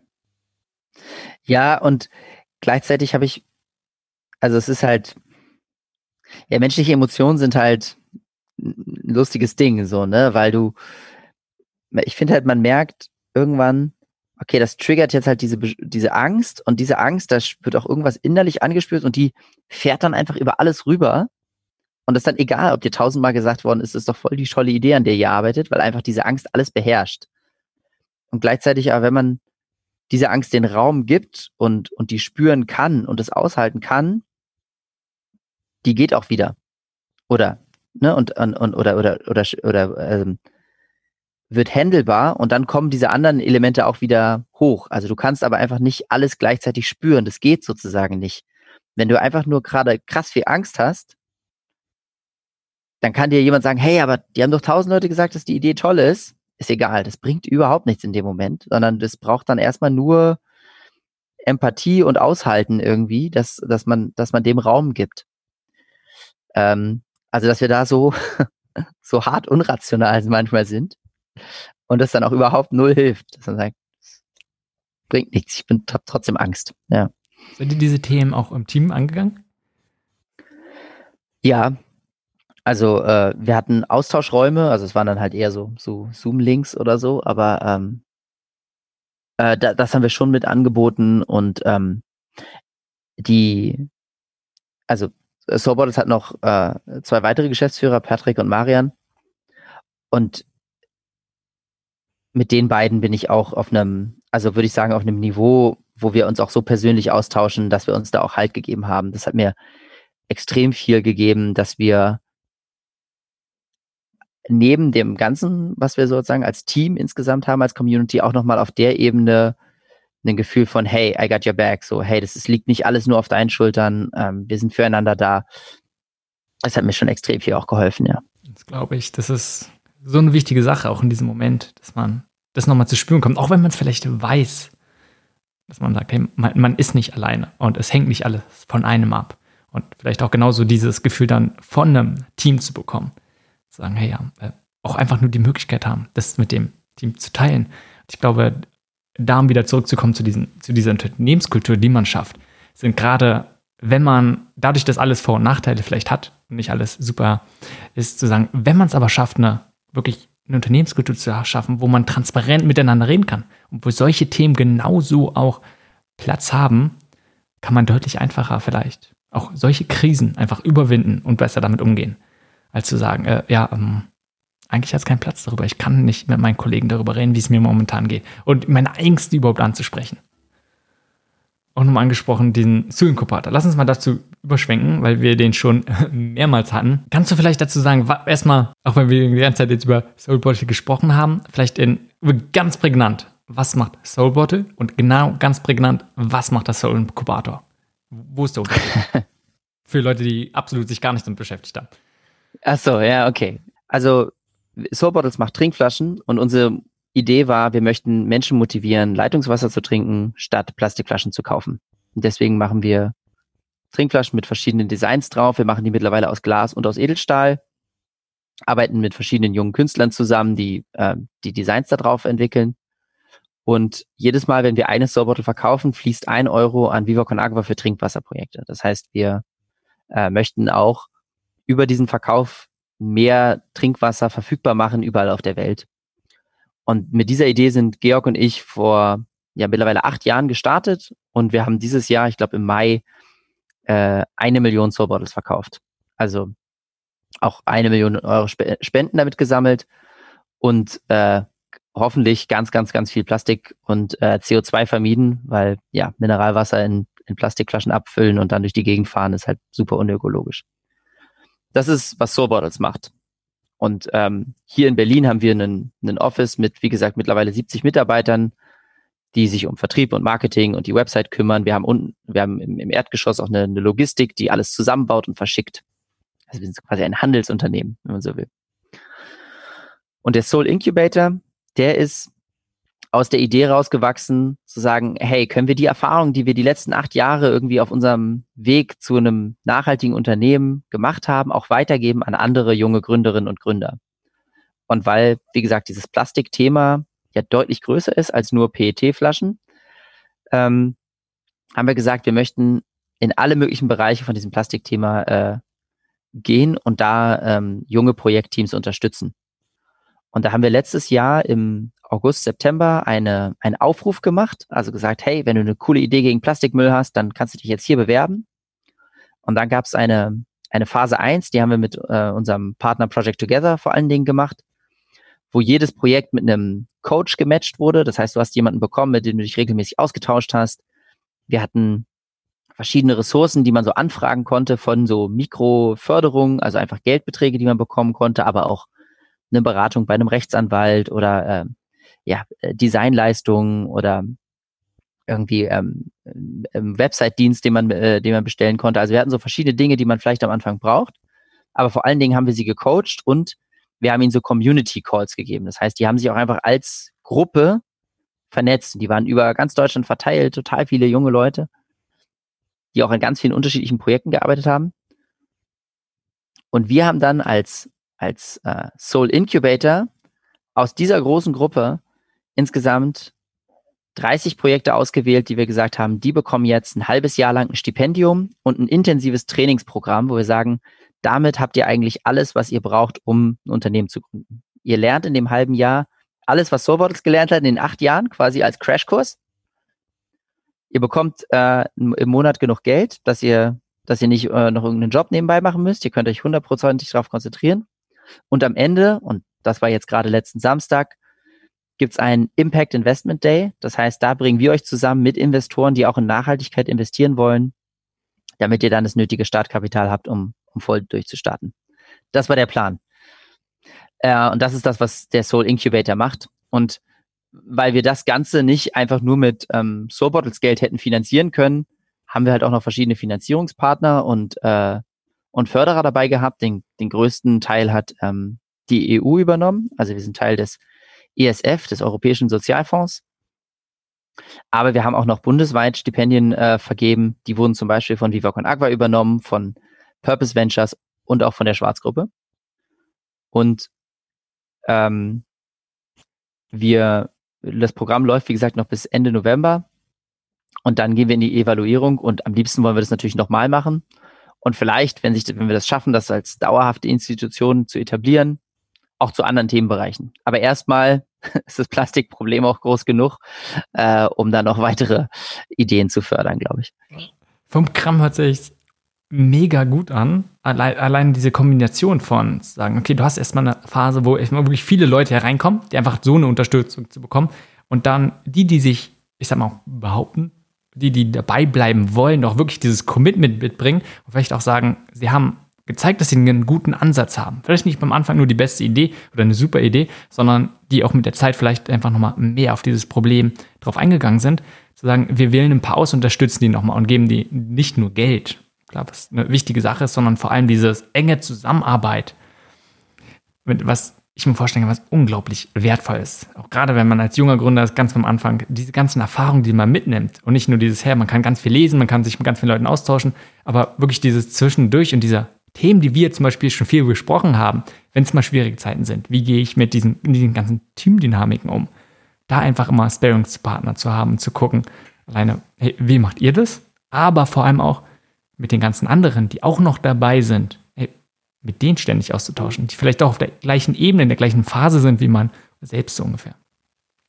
Was sind für dich so die ein bis zwei größten Überraschungen aus dieser Zeit, aus dem Inkubator? Mm. Äh, tatsächlich eine Überraschung, dabei hätte mich das nicht überraschen sollen, glaube ich, mm, wie viel sich auch in, in Gründerteams ähm, auch gestritten wird oder manchmal auch getrennt wird. Ähm, also gerade wenn auch einfach nicht genau klar ist, wenn die Vision wirklich nicht gleich ist und zwei Leute dann doch eigentlich ein bisschen unterschiedlichen Ansatz haben, der vielleicht am Anfang man denkt, ach, das ist doch egal, das kann sich dann in so einem intensiven halben Jahr doch zeigen, ah, doch, das ist doch tatsächlich sehr unterschiedlich und da werden wir immer wieder aneinander geraten. Also da habe ich schon gemerkt, wenn wir den, wenn wir den Batch vielleicht nochmal machen, würde ich wahrscheinlich die GFK-Seminare ganz, Seminare ganz an Anfang setzen. Die haben wir jetzt ans Ende geschoben, weil wir die Hoffnung hatten, ähm, dass wir sie vielleicht auch noch in, in, in person, also in äh, physisch machen können. Weil Anfang April, als es losging, da war ja klar, da geht gar nichts. Jetzt ist es mittlerweile wahrscheinlich wieder so, dass es auch online stattfinden wird, aber wir hatten halt die Hoffnung, dass wir es vielleicht hinkriegen können. Also es war eine Sache, die mich überrascht hat. Es ist jetzt auch nicht so, dass sich hier alle äh, Teams getrennt haben, gar nicht, aber du hast irgendwie 30 Teams und ein, zwei bekommst du dann ja auch schon auch mit, so, ah, okay, das ähm, funktioniert nicht weiter. Das hat mich schon ein bisschen überrascht. Dabei hätte es mich nicht, eigentlich überraschen sollen, glaube ich. Und ähm, eine andere Sache, die mich irgendwie jetzt im Nachhinein schon überrascht hat, war die, also ich habe mal gedacht, Fundraising ist mega schwierig und und und Geldgeber finden und Förderer finden und äh, so, das wird das ist das Schwierigste in dem ganzen Ding. Und jetzt im Nachhinein habe ich den Eindruck, nee, eigentlich gibt es es gibt eine Menge Fördertöpfe, wirklich viel, ja, sowohl für For Profits als auch für Non-Profits es gibt auch wahnsinnig viel EU-Fördermittel und so. Die sind alle ein Pain in the Ass, um irgendwie die zu beantragen, gar keine Frage. Aber es gibt schon eine Menge. Und es gibt auch eine Menge Investoren, die eigentlich sagen, hey, ich möchte gerne in nachhaltige Sachen investieren. Was viel schwieriger ist, ist die wirklich guten Teams zu finden, die an einer, einer guten Idee motiviert arbeiten und das voranbringen und das schaffen. Vielleicht hat es auch ein bisschen was mit so einem demografischen Wandel in Deutschland zu tun, weißt du, dass einfach äh, jüngere Leute einfach auch anzahlmäßig weniger sind als ältere Leute. Ähm, aber da habe ich echt, also ich habe mal gedacht, so ja, okay, also irgendwelche Teams, die an irgendwelchen geilen Lösungen arbeiten, da gibt es ja Millionen, das ist ja total easy und dann aber das Geld finden, das wird schwierig, aber ich finde es mittlerweile eigentlich genau andersrum. Das ist in der Tat überraschend, weil wahrscheinlich bewegen wir uns auch in einer gewissen Bubble, wo einfach ganz, ganz, ganz viele einfach dabei sind. Gerade Junge, die sagen, hey, sie haben ganz viele Ideen und sie wollen etwas machen. Und da sieht wahrscheinlich die Realität so ein bisschen anders aus. Ja, also die, äh, das war für mich auch wirklich ja krass überraschend, weil ich kannte, kannte das auch gar nicht. Aber ich habe mich auch vorher so mit dem Fundraising für solche Programme nicht beschäftigt. Hm? Also auch wieder eine Sache, die du dann beim nächsten Mal deutlich besser machen kannst, von Anfang an zu planen. Was sind, wie, wie kann man das einplanen? Wie kann man wann, wann sind gute Momente auch vielleicht dieses Fundraising zu haben oder auch vielleicht vorzubereiten. Hm. Und dann, den ersten Punkt, den du angesprochen hast, wie wichtig es ist, dass es gute Teams gibt, dass die sich verstehen, auch gerade die Gründer, denke ich, ist was sehr Wichtiges. Und du hast als großen Konfliktpunkt, hast du ja gemeint, dieses, hat man eine Vorstellung von der gleichen Vision. Mhm. Und erstmal, du meinst auch erstmal, Soul Bottles hast du ja mit Georg, hast du gleichzeitig schon angesprochen, ey, ihr habt jetzt hier drei Geschäftsführer, Mhm. Was zeigt, ey, man muss es erstmal nicht alleine machen und oft, in den allermeisten Fällen, geht es gemeinsam einfach besser. Und gleichzeitig ist halt die Herausforderung, wie findest du gute Mitstreiter? Wenn du sagst, du hast eine Idee, wie findest du jemanden, der sagt, er ist auch eine ähnliche Vision und offensichtlich vielleicht möglichst genau die gleiche Vision oder man kommt auf eine gleiche Vision, dass man sagt, hey, man gründet und macht es auch möglichst lange dann zusammen. Was hat dir geholfen? Vielleicht damals, äh, und vielleicht hat sich da einfach entstanden, darum dann eher im Rückblick zu sagen, wie würdest du, was würdest du anderen empfehlen? Die sagen, ey, sie, sie haben eine Idee, aber wollen es nicht alleine gründen, sondern suchen Mitstreiter. Ich glaube, es ist, du musst, um um wirklich zusammen zu gründen, in meinen Augen. Ah, das ist also jetzt nur mein, mein Ansatz. Ne? Das kann andere Leute, glaube ich, auch anders sehen. Aber mein Ansatz wäre auf jeden Fall, mit den Leuten, denen ich zusammen gründe, mit dem muss ich eigentlich auch Best Friends sein. Also wenn ich da nicht auf der Ebene habe, dass ich auch sagen würde, ich ja, ich trinke mit dem gerne auch ein Bier und ich kenne auch seine Eltern und äh, so, so, wir reden auch über andere Dinge als die Arbeit. Äh, wir sind füreinander da, auch auf so einer emotional unterstützenden Ebene drunter würde ich das, glaube ich, nicht machen. Was, glaube ich, extrem ausgrenzend ist, weil so viele Leute von der Sorte kennt man ja auch einfach nicht. Aber ähm, ich würde, glaube ich, zusammen gründen, nicht auf so einer reinen Zweckbeziehung sozusagen, auf so einer reinen, hey, ich brauche jetzt hier so einen IT-Menschen, du bist so ein IT-Mensch, let's do this und, und, und, und mehr haben wir aber eigentlich nicht äh, in common, mehr haben wir nicht gemeinsam. Das würde ich nicht machen. Ähm, das ist für mich noch ein bisschen anders, wenn man dann ein Team aufbaut, weil ich glaube, da dann vielleicht mein, mein Best Friends Anspruch ein Stück weit runterreguliere und sage, ja, okay, das ist jetzt, ne, gerade wenn man auch vielleicht sagt, okay, mit dem ist vielleicht sogar ein freier Mitarbeiter oder eine freie Mitarbeiterin, wo man, ne, wo die Beziehung noch ein bisschen weniger ist. Also da, ich, ich setze diesen Anspruch nicht an alles, ähm, aber zum Gründen zusammen, da sollte man sich einfach wirklich die Zeit nehmen und sich richtig, richtig gut kennenlernen. Und das hilft dann auch, glaube ich, wenn man Dinge tut, die, also wenn man quasi nicht nur im Bewerbungsgespräch und nicht nur über dieses eine Ding redet, sondern auch, ja, wenn man zusammen mal abends feiern geht oder zusammen zum Sport geht oder wandern geht oder so, wo man mal wirklich auch einfach Zeit hat, den anderen wirklich kennenzulernen und wirklich so zu sehen, okay, was sind denn die Werte von dem? Wie, wie hat der sich bisher in seinem Leben entschieden? Was, was sind noch seine Triggerpunkte, ne? Welches Thema reagiert er denn ganz schwierig auch drauf? All diese Dinge sollte man, glaube ich, gut ausloten und sich dafür auch einfach echt die Zeit nehmen. Und so wie du sagst, es heißt nicht, nur wenn man beste Freund ist, kann man was zusammen gründen, sondern es kann auch sein, man trifft auf jemanden und sagt, hey, ja, das könnte es passen, dass man dann nicht sofort sagt, hey, wir starten einfach was, weil es thematisch passt, sondern dann erstmal diese Person wirklich kennenzulernen, Zeit miteinander zu verbringen und zu gucken, ist denn eine große Schnittmenge da? Ist es nur dieses thematische oder Ganz großer Punkt, wie du meintest, hat man zum Beispiel die gleichen Werte. Wie würdest du diese Erkenntnis jetzt in der zweiten Runde vom Soul Inkubator irgendwie mit einbauen? Ich glaube, äh, für mich ist die Phase, in der wir gerade quasi fördern, so eine, die macht eh Sinn, also es macht in meinen Augen total Sinn, Leute zu unterstützen, die gerade an so einer Idee arbeiten, die gerade was probieren. Und sogar wenn die in dem halben Jahr merken, die passen nicht zusammen oder die Idee funktioniert nicht, dann ist es für mich nicht verlorenes Geld. Ne? Also wenn das alle machen, dann ist es, dann würde ich mir schon Gedanken machen. Aber ich finde es grundsätzlich so eine Sache von, hey, sowas einfach zu supporten und diese Erfahrung zu machen. Und das ist so wichtig, dass ich ähm, ja, dass ich das auch weiterhin machen würde und, und das sozusagen auch für mich okay ist. Ich nehme auch in Kauf, wenn, wenn Teams danach merken, dass, dass sie doch nicht länger daran arbeiten würden. Weil ich glaube einfach, dass die trotzdem so viel mitnehmen und dass es so wichtig ist, dass wir in der, in der Gesellschaft auch sowas unterstützen, so einen unternehmerischen Geist und so ein, ey, komm, wir, wir gehen das jetzt an, wir packen das an. Das finde ich einfach grundsätzlich wichtig. Und wo ich es eventuell noch mehr mit einbauen würde, ist ähm, noch einen noch einen stärkeren Draht tatsächlich zu den ähm, zu den Projekten aufbauen, der äh, der nicht ganz so formell ist. Also ich meine, ich mache das auch zum ersten Mal, ne? Keine Ahnung, wie man so ein Programm richtig cool baut. Aber wir hatten halt, wir hatten ja sehr viele Anknüpfungspunkte, weil wir gemerkt haben, okay, wir haben hier diese Trainingsprogramme, da kommen die, dann machen die das Training zusammen. Wir haben, äh, wir haben bestimmte ähm, äh, Milestones, die die abgeben, wo wir dann auch schauen, okay, und dann mit denen sozusagen Review-Prozess machen, habt ihr die erreicht und so weiter. Aber es ist immer alles sehr formal.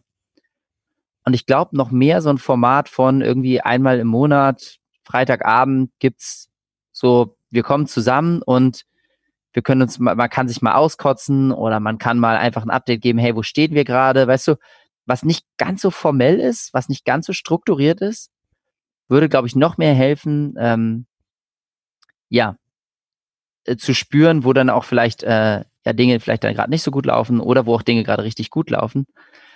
Das, ähm, da ist für mich noch so ein, so ein Teil des Soul Incubators, den wir noch verbessern könnten. Wo ich aber noch nicht 100% sicher bin, wie man das genau baut, aber da gibt's ja auch, es gibt, wir sind ja auch nicht die Ersten, die so ein Förderprogramm machen. Also da kann man sich ja auch mal umschauen und inspirieren lassen von anderen. Ja, also einfach ein Raum schaffen für wieder wirkliche Begegnungen, was nicht sagt, hey, das ist vorgeplant, was schon passiert, sondern einfach mal schaut, ja, was kommt denn hoch? Und gleichzeitig auch einen Raum zu schaffen, wo wieder sich jeder traut, wenn wir, wenn wir wieder bei diesen Themen sind, zu sagen, ja, okay, ich sag auch mal, wenn es mir nicht gut geht. Oder ich sag auch mal, nicht nur gegenüber meinen Teammitgliedern, sondern auch für, ich sag mal jetzt nach oben, äh, im Sinne, wenn ich teilnehme in so einem Programm, auch mal zu sagen, ja, ähm, hey, das finde ich an dem Programm absolut gar nicht gut. Ja. Und du, du hast gerade angesprochen, hey, ihr habt das zum ersten Mal gemacht und ihr wisst nicht wirklich, wie man das macht. Ist eigentlich nicht völlig. das hast du jetzt gesagt. okay, ich meine nicht, dass er gar nicht, ne? aber so vom wegen, es ist ja völlig normal, wenn man was Neues macht, dass man ja. wahrscheinlich, sehr wahrscheinlich nicht weiß, wie es geht. Und ihr seid in vielen Sachen schon recht professionell. Logischerweise, ihr macht viele Sachen schon seit acht Jahren und seid nicht an diesem, würde nicht an diesem Punkt sein, wo ihr jetzt seid, wenn ihr nicht ein paar Sachen wirklich gut machen würdet. Gleichzeitig ist dann auch immer dieser, möchte man ja neue Sachen machen. Man möchte innovativ sein oder vielleicht auch sagen, hey, äh, wir wollen rausgehen, andere zu unterstützen. Und da hat man einfach diese ganzen Erfahrungen nicht gemacht und in manchen Sachen beginnt man einfach wieder bei Punkt Null. Wie gehst du, wie gehst du damit um? Weil gerade, ich kann es mir vorstellen, wenn ihr auch mit größeren Partnern zusammenarbeitet, zum Beispiel mit der Schwarzgruppe, ähm, und wo, wo, es vielleicht jetzt nicht darum geht, hey, ja, zeige ich Schwäche, zeige ich im Sinne von, dass wir jetzt nicht zu viel Erfahrung da drin haben, sondern einfach auch diese Tatsache und vielleicht auch im Team zu sagen, wir gehen jetzt in eine Richtung, wo wir wenig Wissen haben, vielleicht absolut nicht, also große Ungewissheit, wo es hingehen soll und sehr viel neu lernen müssen. Was hilft dir am besten damit, als Organisation in diese Richtung neue Sachen zu machen? Ähm, Humor und Leichtigkeit hilft auf jeden Fall. Also so ein bisschen Galgenhumor auch. Dass einfach sagt, okay, ähm, also als wir hier den, den Abschluss hatten, also, den, also diesen, diesen Impact-Investorentag am Samstag, wo wir dann am, haben uns dann davor, bevor die Gäste sozusagen gekommen sind, und es war wir hatten Gäste vor Ort, aber wir hatten auch viele Leute online dazu geschaltet. Also es war so ein richtiges Hybrid-Event. Das finde ich ja besonders schwierig. Äh, und dann hattest du noch die ganzen Corona-Auflagen natürlich für das Interne und dann hast du die ganzen technische Herausforderungen für den ganzen Online-Kram. Und wir wussten insgesamt gar nicht, ob dieses Format überhaupt Sinn macht. Und dann haben wir gesagt, okay, jetzt können wir nichts mehr ändern, jetzt ist es nur noch, jetzt müssen wir nur noch durch, so, ja. Und da haben alle einfach gelacht und hatten ein Lächeln im Gesicht und haben gesagt, ja, cool. Also das hilft auf jeden Fall sehr, wenn man sich dann auch manchmal vielleicht nicht ganz so ernst nimmt. Und ähm, so grundsätzlich, wenn wir hier bei Soul Bottles neue Projekte angehen, äh, ich habe einerseits gemerkt, Research machen, also einfach sich mal dediziert auch Zeit nehmen, nur über dieses neue Thema zu lesen, hilft extrem viel, weil wir sagen immer so, ja, wir leben ja im Internetzeitalter und alle Informationen sind ja verfügbar. Aber ich bin krass überrascht, wie oft Leute bestimmte Sachen einfach nicht nachlesen, wo ich mir denke, hast du das denn, hast du das einfach nur mal gegoogelt?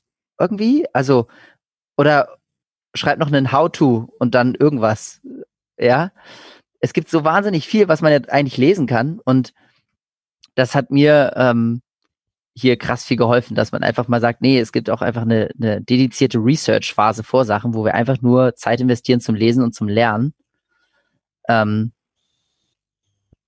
und dann machen. So.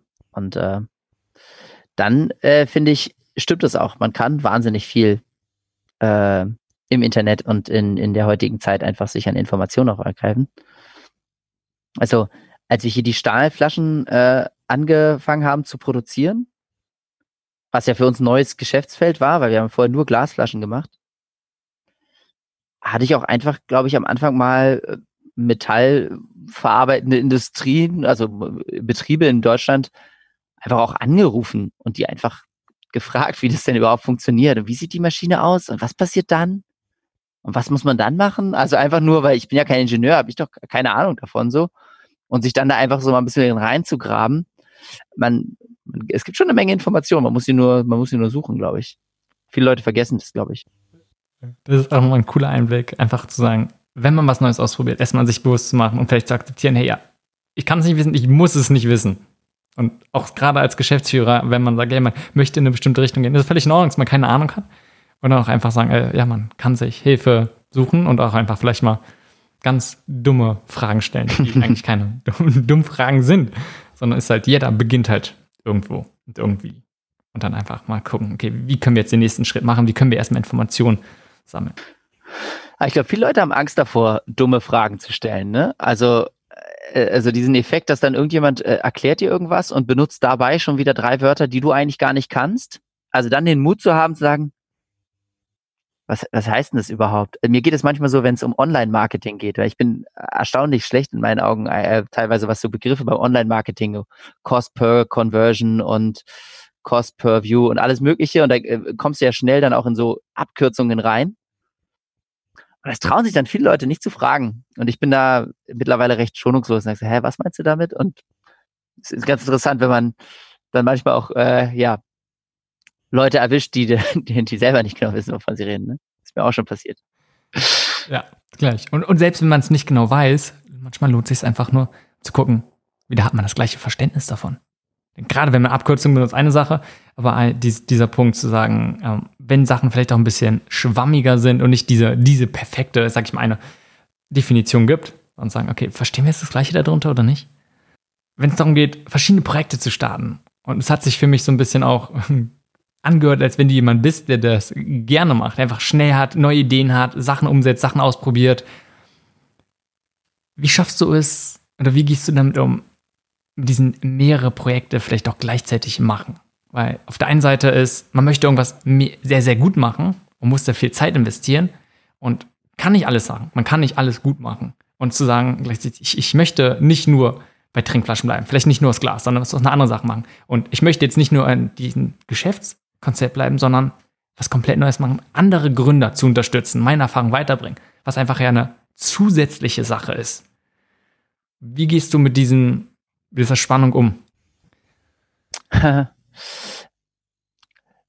Also als ich äh, klein war, da äh, wurde mir äh, diagnostiziert, dass ich ADHS habe und mich schwer auf eine Sache konzentrieren kann und äh, musste dann auch so Ritalin nehmen und äh, damit ich überhaupt in der Schule quasi äh, äh, konzentriert irgendwie sowas wie ein Diktat schreiben, das ging bei mir früher gar nicht, so sich konzentriert auf Rechtschreibung. Ähm, ich war von allem abgelenkt und so. Und ich glaube, deswegen habe ich relativ, deswegen stresst es mich nicht so sehr, sozusagen viele offene Tabs zu haben, offene, viele offene Enden bei vielen Projekten.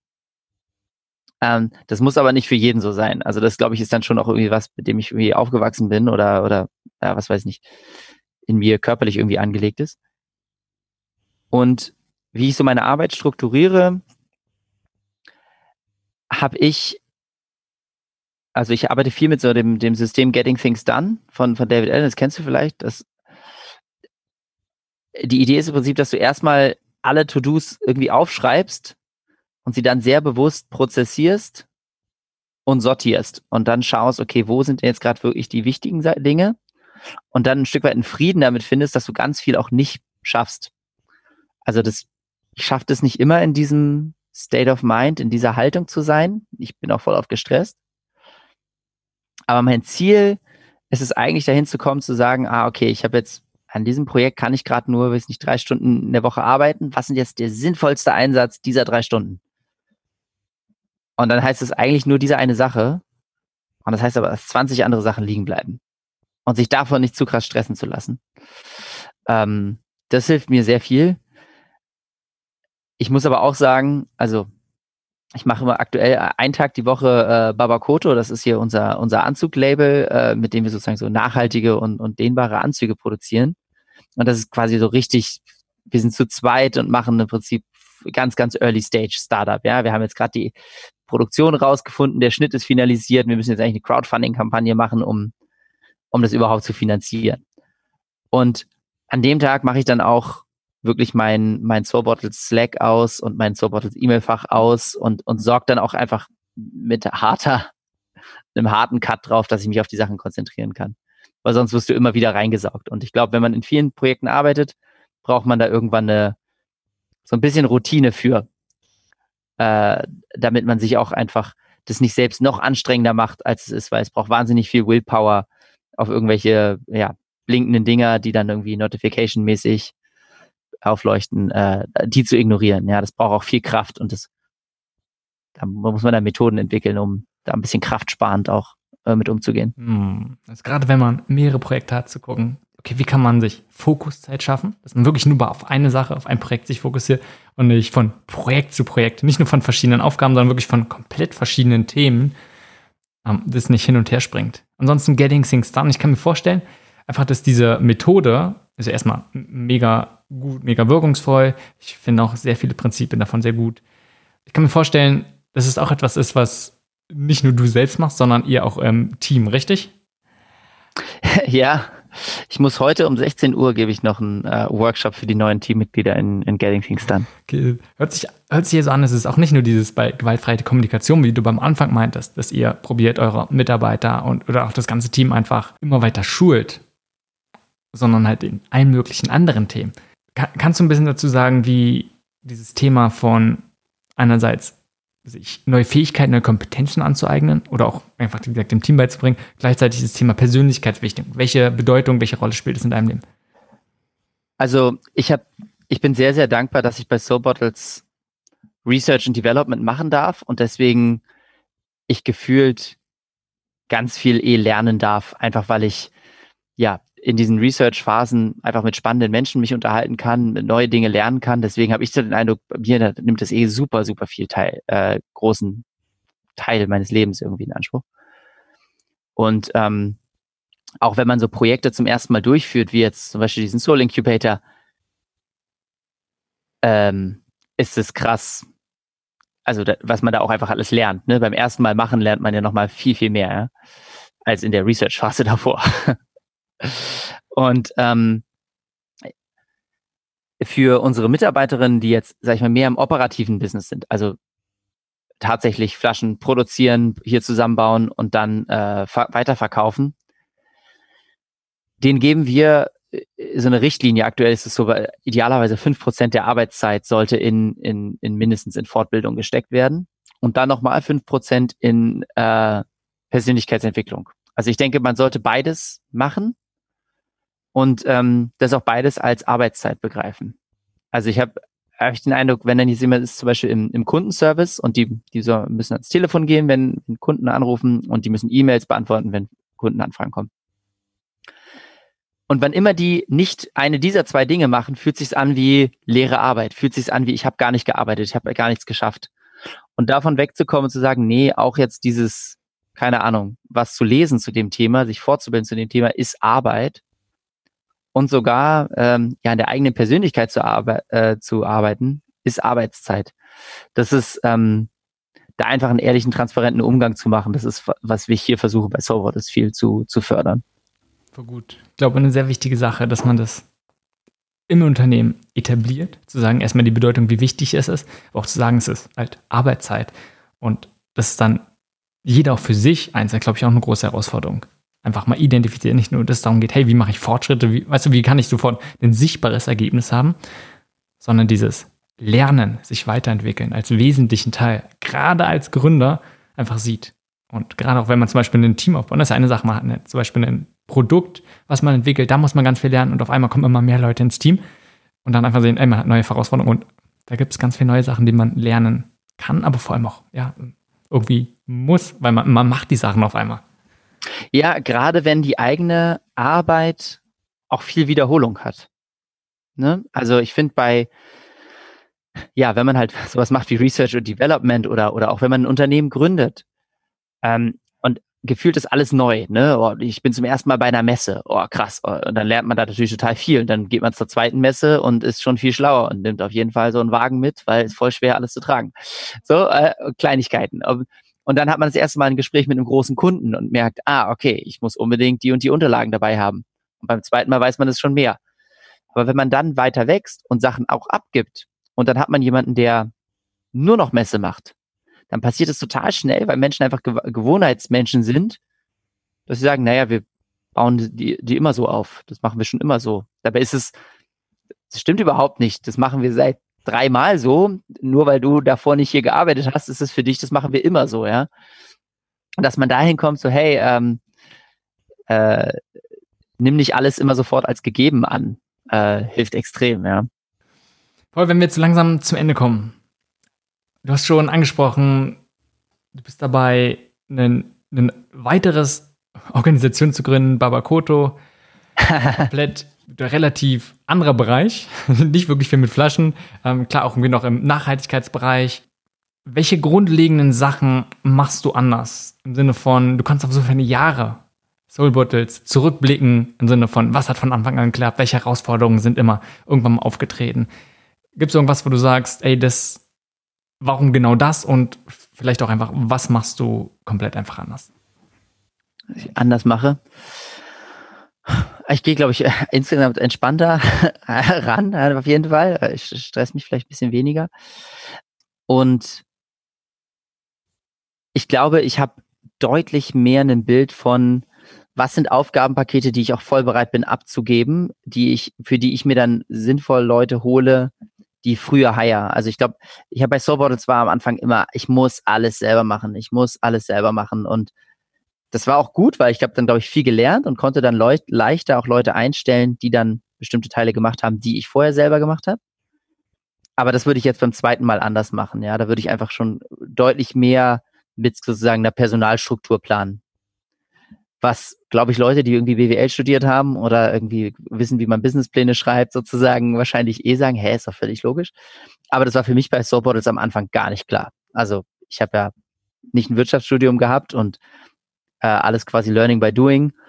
Und das ist schon eine Erkenntnis, die ich gemerkt habe, ah, okay, das muss mehr mit rein. Und ich glaube, ich habe eine Menge, also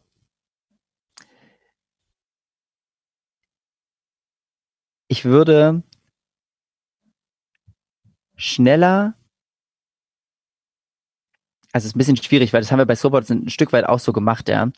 Aber ich bin mir jetzt mehr klar, dass man nicht mit dem Perfekten anfangen muss, sondern dass man das auch noch im Laufe der Zeit verbessern kann. Also ich hatte bei bei Soulbottles hatte ich manchmal schnell den Eindruck so, ja, dann ist es jetzt halt so, ist wie es ist und das können wir nicht ändern äh, und war dann so enttäuscht darüber. Aber tatsächlich ist es schon so, wenn du als Organisation mehr wächst und größer wirst, wachsen auch teilweise dann deine Möglichkeiten nochmal krass, nochmal Impact, nochmal ganz anders zu machen. Also wir hatten bei Soul Bottles am Anfang ähm, diese Gummidichtung aus, aus, aus, aus Naturkautschuk. Die wollten wir, wollten wir wissen, wo kommt denn dieses Rohmaterial, dieser, der, der, der, ähm, das, das Rohgummi eigentlich her? Und dann haben die uns gesagt, ey, ganz ehrlich, ihr bestellt hier irgendwie ein paar, ein paar Dichtungen im Jahr. Das, keine Ahnung, das wird irgendwo auf dem Weltmarkt eingekauft und ihr bestellt hier so einen Teil davon. Und irgendwann waren wir aber so groß, dass wir gesagt haben, ey, wir können, wir haben hier eine Plantage, die ist Fair Rubber zertifiziert, da, da werden coole Projekte mit den, äh, mit den, mit den Bauern gemacht, da werden Kleinbauern unterstützt und all die Dinge, die wir wichtig fanden. Wir bestellen jetzt dieses Gummi und wir wollen alle unsere Dichtungen aus diesem Gummi haben. Aber das ging erst ab einer bestimmten Größe. Und da habe ich viel mehr, viel mehr Hoffnung, dass man, wenn man mit was wächst, auch im Impact-Bereich besser werden kann. Und das habe ich bei Babakoto auch, ja. Weil wir sind, wir produzieren äh, natürlich jetzt irgendwie die ersten, die ersten Sakkos, die ersten Hosen. Und es gibt bei so einem Kleidungsstück wahnsinnig viele Einzelteile, ja. Du hast den Garn, du hast die Gummis, du hast irgendwelche Einlagen, du hast den Stoff, du hast, also du hast so viel. Und wenn du sofort den Anspruch hast, das muss alles perfekt ökologisch sein, dann zerbrichst du daran auch, weil, weil dir dann halt auch bestimmte Lieferanten sagen, da musst du jetzt aber auch 1000 Meter nehmen davon. Und das brauchst du vielleicht am Anfang noch gar nicht. Und da gehe ich jetzt mehr ran mit, hey, ich will es nicht beim ersten Mal perfekt machen, sondern ich will es, dass es in, weiß ich nicht, in mehreren Jahren sich immer weiter verbessert und dass wir immer weiter daran arbeiten. Weil ich glaube, dass doch das am Ende dann mehr Impact hat. Als wenn du es dann gar nicht machst. Mega wichtiger Punkt. Auch einfach diese, diese Herangehensweise im Sinne von erstmal zu sagen, ja, wir, wir können, wir haben die Möglichkeit, dass unser Produkt mit der, mit der Zeit besser wird. Und wir machen es jetzt einfach so gut wir es wissen, aber vielleicht auch einfach mit den Ressourcen, die uns zur Verfügung stehen. Und einerseits zu sagen, wir wollen unser Produkt, ich sage mal an sich, den, den Mehrwert, den es dem Nutzer vielleicht bringt, zu erhöhen, aber auch gleichzeitig diesen Aspekt auf den Impact zu sehen. Nicht zu sagen, hey, wir wollen es jetzt so best, so gut wie möglich, wir wollen es so gut wie möglich, wie es momentan unter den Umständen geht, aber nicht so gut wie möglich, wie es sein könnte. Und nicht immer zu sagen, hey, ja, ähm, wenn wir gar nicht so ganz, ganz oben anfangen können, dann lohnt es sich gar nicht anzufangen, sondern wichtig ist vielleicht ja, so ein bisschen mit dieser Vision ranzugehen. Gibt es die Möglichkeit, dass es mit der Zeit deutlich besser werden kann? Glaube ich, ein ganz wichtiger Punkt. Gibt es noch irgendwas äh, so zum Abschluss, wo du das Gefühl hast, da haben wir zu wenig drüber geredet oder einfach vielleicht auch was Neues, wo du sagst, ähm, das möchtest du nochmal betonen und nochmal ins Gespräch bringen? Ja, vielleicht, weil ich das einfach hier sehe, dass das mein nächster Termin ist. Also Stiftungsverantwort äh, Stiftung Verantwortungseigentum, die, die Art, wie, wie Soulbottles mittlerweile aufgebaut ist, auch auf Eigentumsebene, ist auch ein super spannendes Thema. Das schaffen wir jetzt, glaube ich, in zehn Minuten nicht noch. Aber Soulbottles gehört seit zwei Jahren nicht mehr nur mir und Georg, sondern allen Mitarbeiterinnen. Und alle Gewinne, die wir produzieren, äh, die wir machen, werden wieder reinvestiert in Projekte wie den Soul Incubator, aber auch in andere äh, Dinge. Das heißt, wir haben zumindest vom rechtlichen Layout eine Struktur geschaffen, in der unser Unternehmen immer ein Purpose-Unternehmen bleibt, also immer einen Purpose verfolgt, einen Zweck verfolgt und der ist auf jeden Fall ja eine nachhaltigere und grünere, gerechtere Welt und nicht einfach nur ähm, ja Aktionäre oder Gesellschafter zu bereichern. Ich glaube, das ist mir aber wichtig, dass das auch mit dazugehört. Also wir machen das hier nicht nur wegen der als große Marketingmaßnahme, schreiben uns irgendwie Öko rauf, sondern wir meinen es wirklich ernst und wir investieren auch all, all das Geld, was wir damit verdienen, da rein. Und ja, das ist, äh, glaube ich, wäre das Einzige, was ich sozusagen noch anbringen möchte, dass es auch einfach mit zu so einer, also wenn man Change Maker oder Change als, als großes, große globale Bewegung, ja, versteht und da auch ist die Wirtschaft natürlich auch ein Teil davon, dann gehört in meinen Augen auch das Reden über Eigentum mit dazu. Weil ja, das ist einfach, ähm, wenn sich Eigentum immer mehr konzentriert und dann da auch einfach die großteils der Entscheidungen getroffen werden, da hängen auch einfach wahnsinnig viele ökologische Probleme und äh, Ungerechtigkeiten mit dran. Und ich finde, das wird häufig weggeblendet in, in, weiß nicht, Mainstream-Medien und so weiter. Wird nicht genug drüber geredet, in meinen Augen. Ich danke, dass du es nochmal angebracht hast. Ich glaube, es ist ein ganz wichtiger Punkt und eine große Herausforderung, gerade von Organisationen, die vielleicht nicht mehr ganz am Anfang stehen sondern halt sich weiterentwickeln. Und gerade wenn sie dann Erfolg haben, immer sich mal wieder diese Frage zu stellen, wie können wir sicherstellen, dass unsere Organisation wirklich noch diesen Purpose weiterverfolgt, immer diesen Zweck, dass das Geld und das aber auch vor allem die ganze Energie wirklich dort landet, wo es wollen. Wie, dass wir sicherstellen, dass wir wirklich diesen Impact haben und sich nicht mit der Zeit eine gewisse Dynamik entstehen und vielleicht andere Projekte.